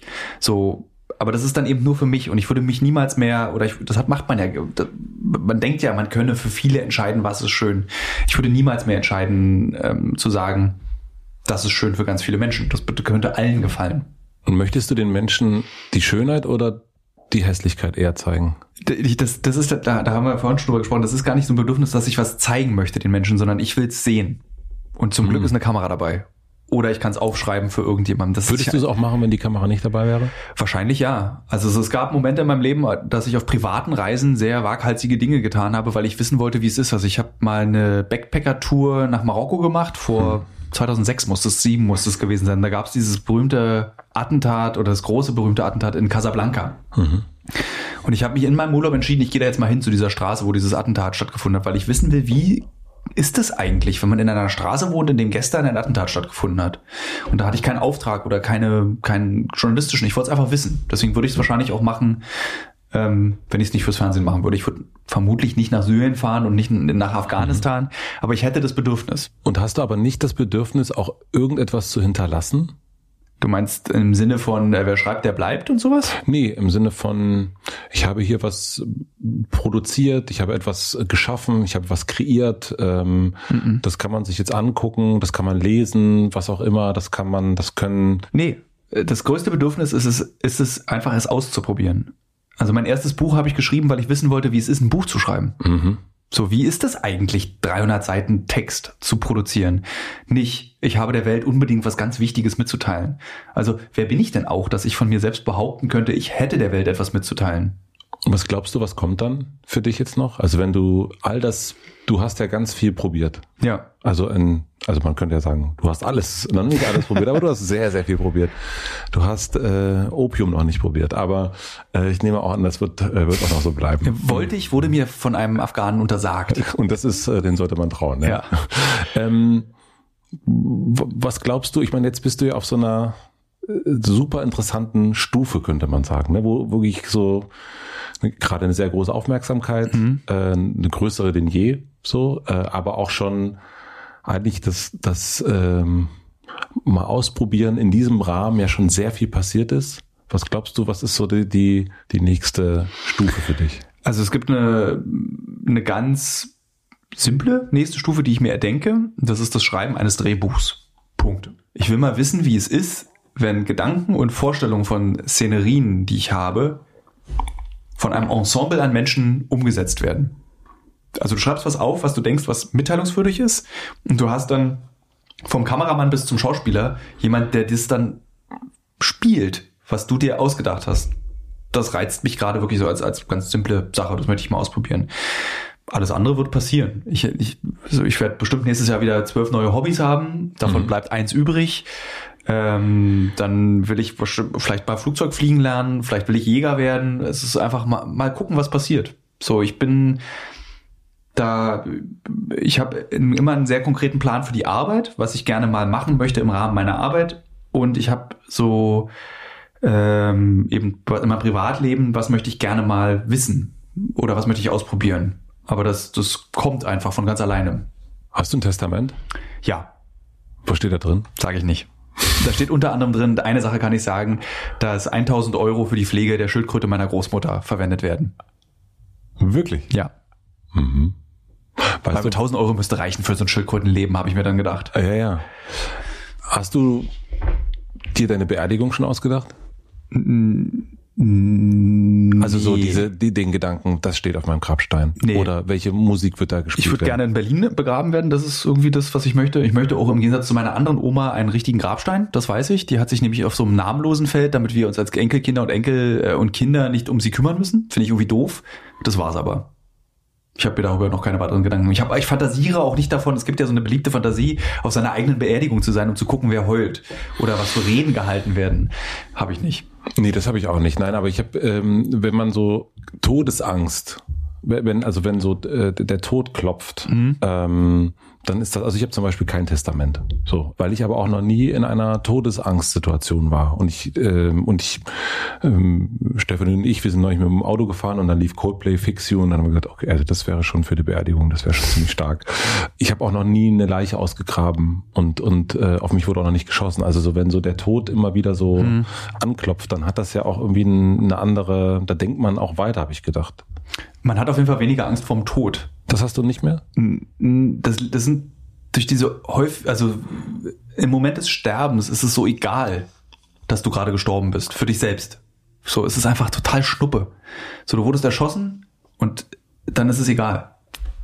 Davor, sich darüber Gedanken zu machen, wie es sein könnte, erschossen zu werden und auf all das, was das Leben ausmacht, zu verzichten zu müssen, ist eigentlich das Schreckliche am Sterben.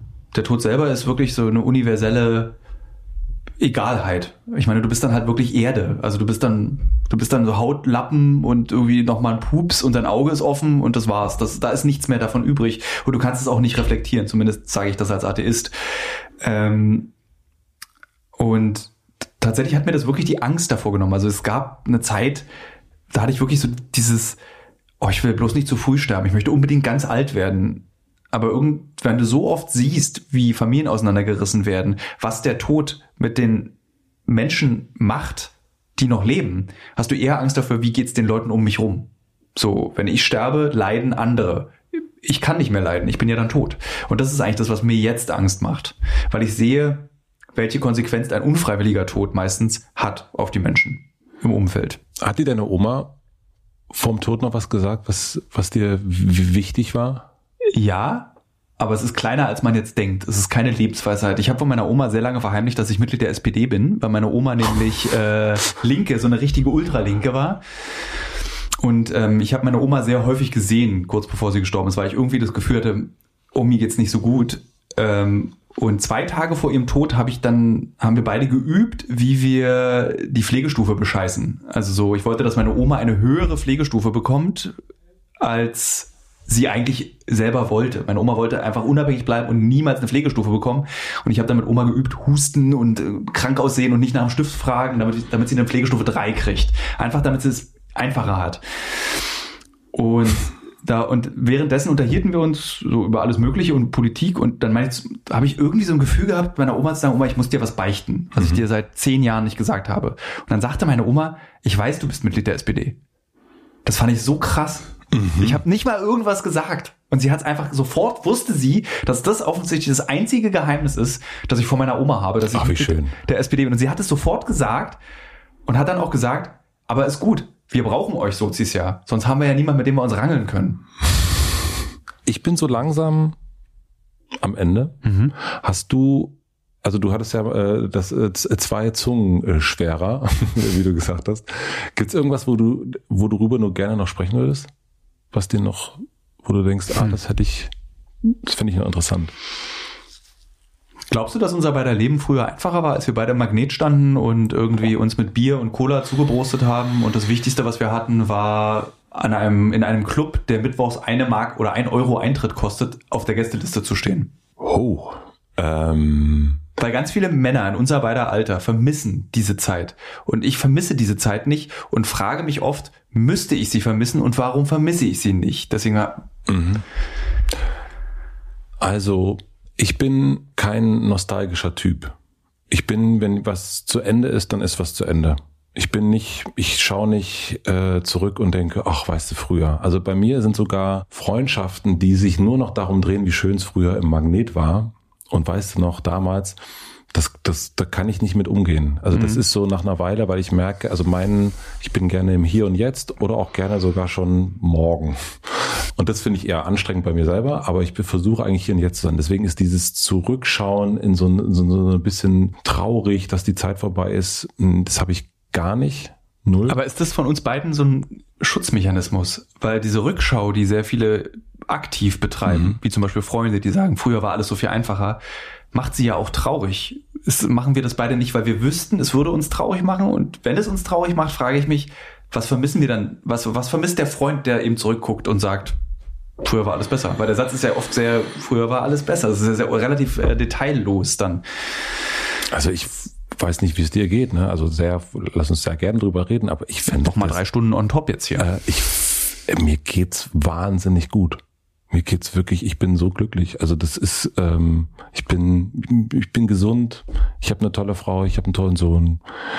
Wir leben ja wirklich in einem Land, was du ja auch schon gesagt mhm. hast, dem es wirklich, dem es wirklich irgendwie gerade gut geht. Und, jetzt gerade sitzen wir zusammen in diesem Raum, der ist schön. Ja. Ähm, also mir geht's wirklich gut und ich wüsste auch nicht, also ich habe, ähm, ich finde auch, wenn ich Fotos äh, mir angucke ähm, von damals, dann denke ich nicht, dass ich damals cooler oder lässiger aussah oder irgendwas oder dass ich damals irgendwie mehr, ich finde, ich check jetzt viel mehr Sachen als damals und ähm, deswegen bin ich, ich bin so wirklich, also ich so, gar nicht. Ich habe äh, kürzlich ein Gespräch mit dem Vater meiner Freundin geführt, äh, genau über dieses Phänomen des Zurückschauens und warum man immer ins letzte Jahrzehnt guckt und dann denkt, das war die beste Zeit. Und er hat einen mich sehr beruhigenden Satz gesagt. Ich habe ihn gefragt, wann war die beste Zeit in seinem Leben? Und er meinte zwischen 60 und 70. Oh, wie schön. Ja. Das hat mich sehr beruhigt. Weil man ja, wenn wir nach oben, also nach vorne gucken, ist es irgendwie angsteinflößend und nach hinten ist es eine gewisse Sehnsucht. Mhm. So. Und als er dann sagte, zwischen 60 und 70, er meinte, er ist intellektuell auf dem Höhepunkt gewesen. Mhm. Er, er ist ein sehr sportlicher Mann. Er, Wie alt ist er jetzt? Äh, 72. Ja. Ähm, er, also intellektuell, körperlich und irgendwie, was die Lebensträume betrifft, war er da irgendwie an seinem besten Punkt, weil ihm auch ein bisschen mehr egal war. Mhm. So, so, ich meine, überleg mal, wie, wie viel Dramen zwischen 20 und 30 und zwischen, sagen wir mal, 30 und 33 es gab. Die sind weg. Und irgendwie freue ich mich jetzt darauf. Ich habe das auch in den, ähm, also auch hier in den Hotel Matze Gesprächen waren für mich auch die älteren Semester, nenne ich jetzt mal so ein Job oder auch Christine Westermann, da habe ich immer dachte so danach, boah, irgendwas scheint mit 60 nochmal zu passieren. Da gibt's irgendwie nochmal so, eine, so ein Extra-Level, mhm. wo ich dachte, ach geil, da freue ich mich drauf. Und immer eigentlich auch äh, Sabine Rücker zum Beispiel, da dachte ich, oh, wie geil das ist, wenn man älter wird. Das wird, die sind eigentlich genau dieses und das finde ich fängt jetzt auch nochmal ganz anders an. Bei mir in diesem Jahr extrem krass. Und ich glaube, es hat was mit 40 auch zu tun, dass es zum einen diese Ecke gibt, man hält so fest an dem so, man hat so Angst, dass es jetzt so vorbei ist. Und, ähm, und ich bin viel, viel mehr im Loslassmodus. Und wir sind, also nicht, gar nicht, dass es mir egal ist, aber es ist mir einfach nicht mehr so wichtig. Und also auch so, ja. ich habe keine, also so Diskussionen, also dass ich, ich bin eh kein streitsüchtiger Typ oder so, aber ich bin auch viel, viel toleranter. Also ich bin auch, dass ich draußen, wenn ich jemanden sehe, dann kann man schon mal schön lästern und so, aber ansonsten kann ich total viel nachvollziehen und, und irgendwie ist das, wird das, und das finde ich auch viel angenehmer. Es wird irgendwie besser. Jetzt klingen wir aber beide, als wenn wir irgendwie übermorgen 60 werden würden. So. ja, ja. Naja.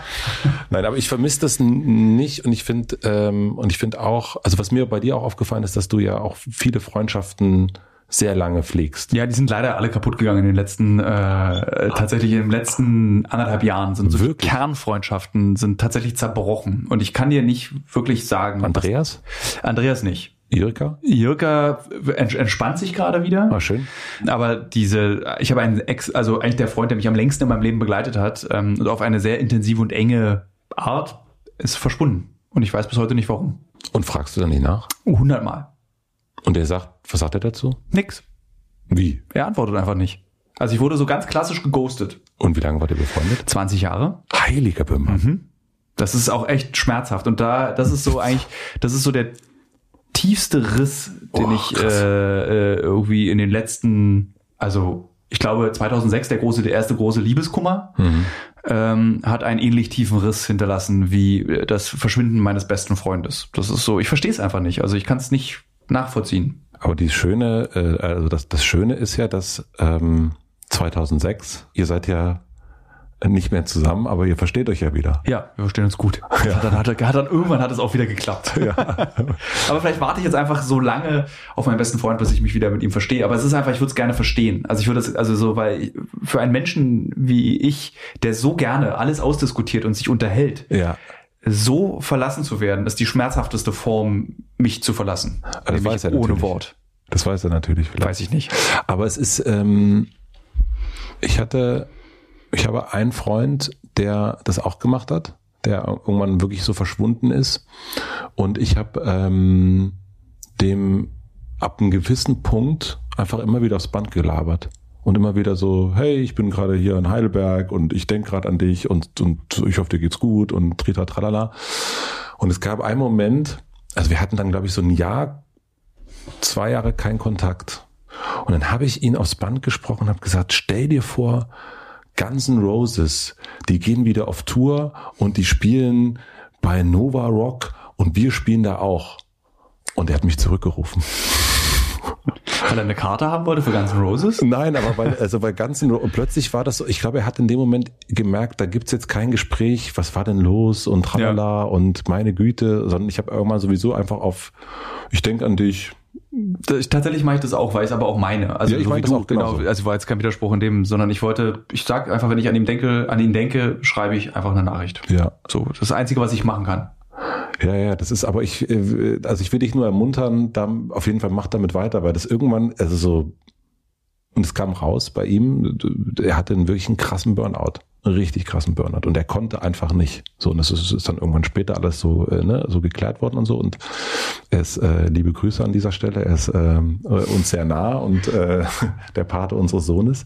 Aber das ist so, manchmal geht's aus irgendeinem Grund nicht. Und vielleicht hat der Grund gar nicht mit einem dem zu tun, sondern mit einem selber und man kann einfach nicht und ähm, Das ist der Gedanke, der mich an den, an dem ich mich, an den ich mich klammere, um ehrlich zu sein. Das ist so, äh, er hätte mir wahrscheinlich einen konkreten Grund genannt, wenn es an meiner Person direkt liegen würde, aber er hat es nicht und deswegen vom, ist es immer nur, du spekulierst dich halt dumm und dämlich die ganze Zeit. Was könnte es sein? Was könnte es sein?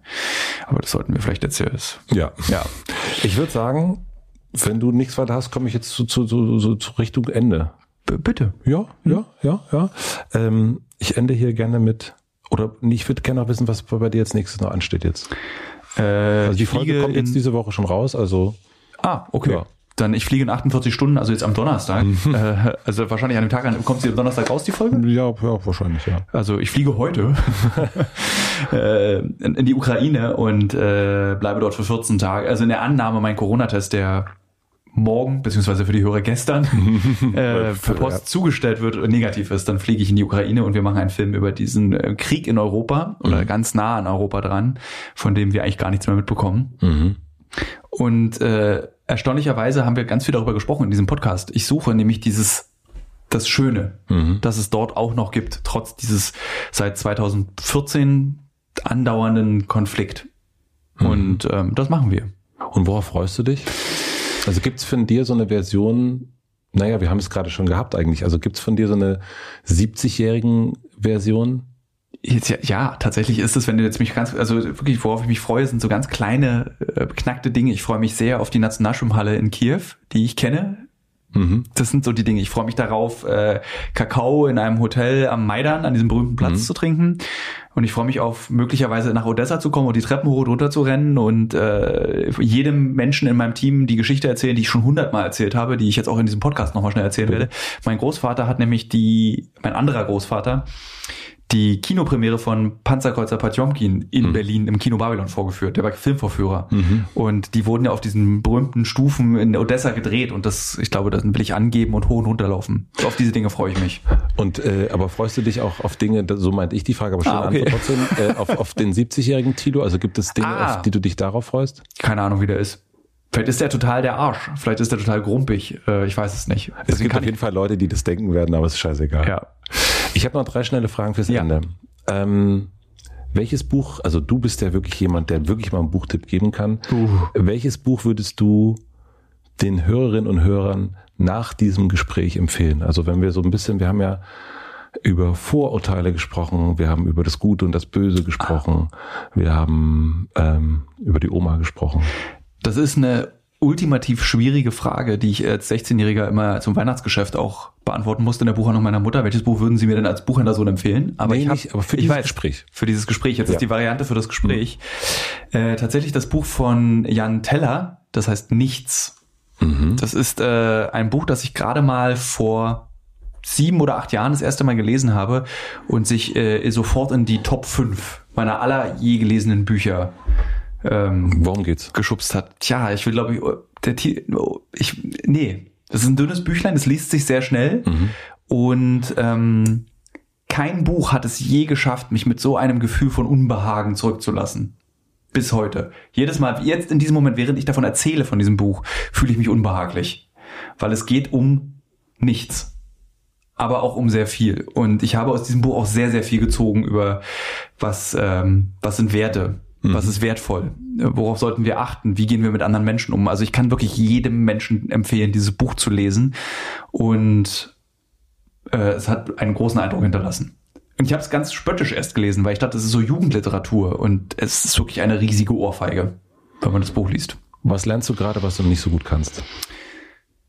Also einmal was ganz lapidares, Rückenschwimmen. Mhm. Ich versuche gerade meinen Rückenschwimmstil zu verbessern, aber äh, für das größere Ding, was du glaube ich eher meinst, danke, äh, ist, ähm, ich glaube, diese Geduld, über die wir am Anfang gesprochen haben. Ich bin ein sehr ungeduldiger Mensch und ich versuche geduldiger zu sein und das ist so ein ganz, äh, dieses Wort, ich habe schon allein Schwierigkeiten, das Wort Geduld zu sagen, weil mich das schon ganz unruhig macht, wenn ich nur an das Wort Geduld, du siehst es an meinen Händen, die ja, sich hier gerade bewegen.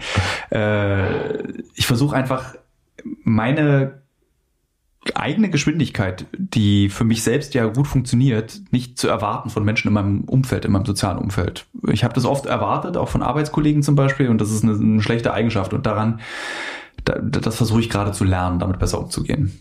Das kann ich nicht gut, geduldig sein. Du hast auf jeden Fall ein vollkommen eigenes Tempo. Das ist total interessant ich, das ist so krass, wenn du das sagst. Ich habe kein Gefühl. Wie ist mein Tempo? Du hast, du hast, also du hast einfach dein eigenes Tempo. Also so, ähm, ich auch.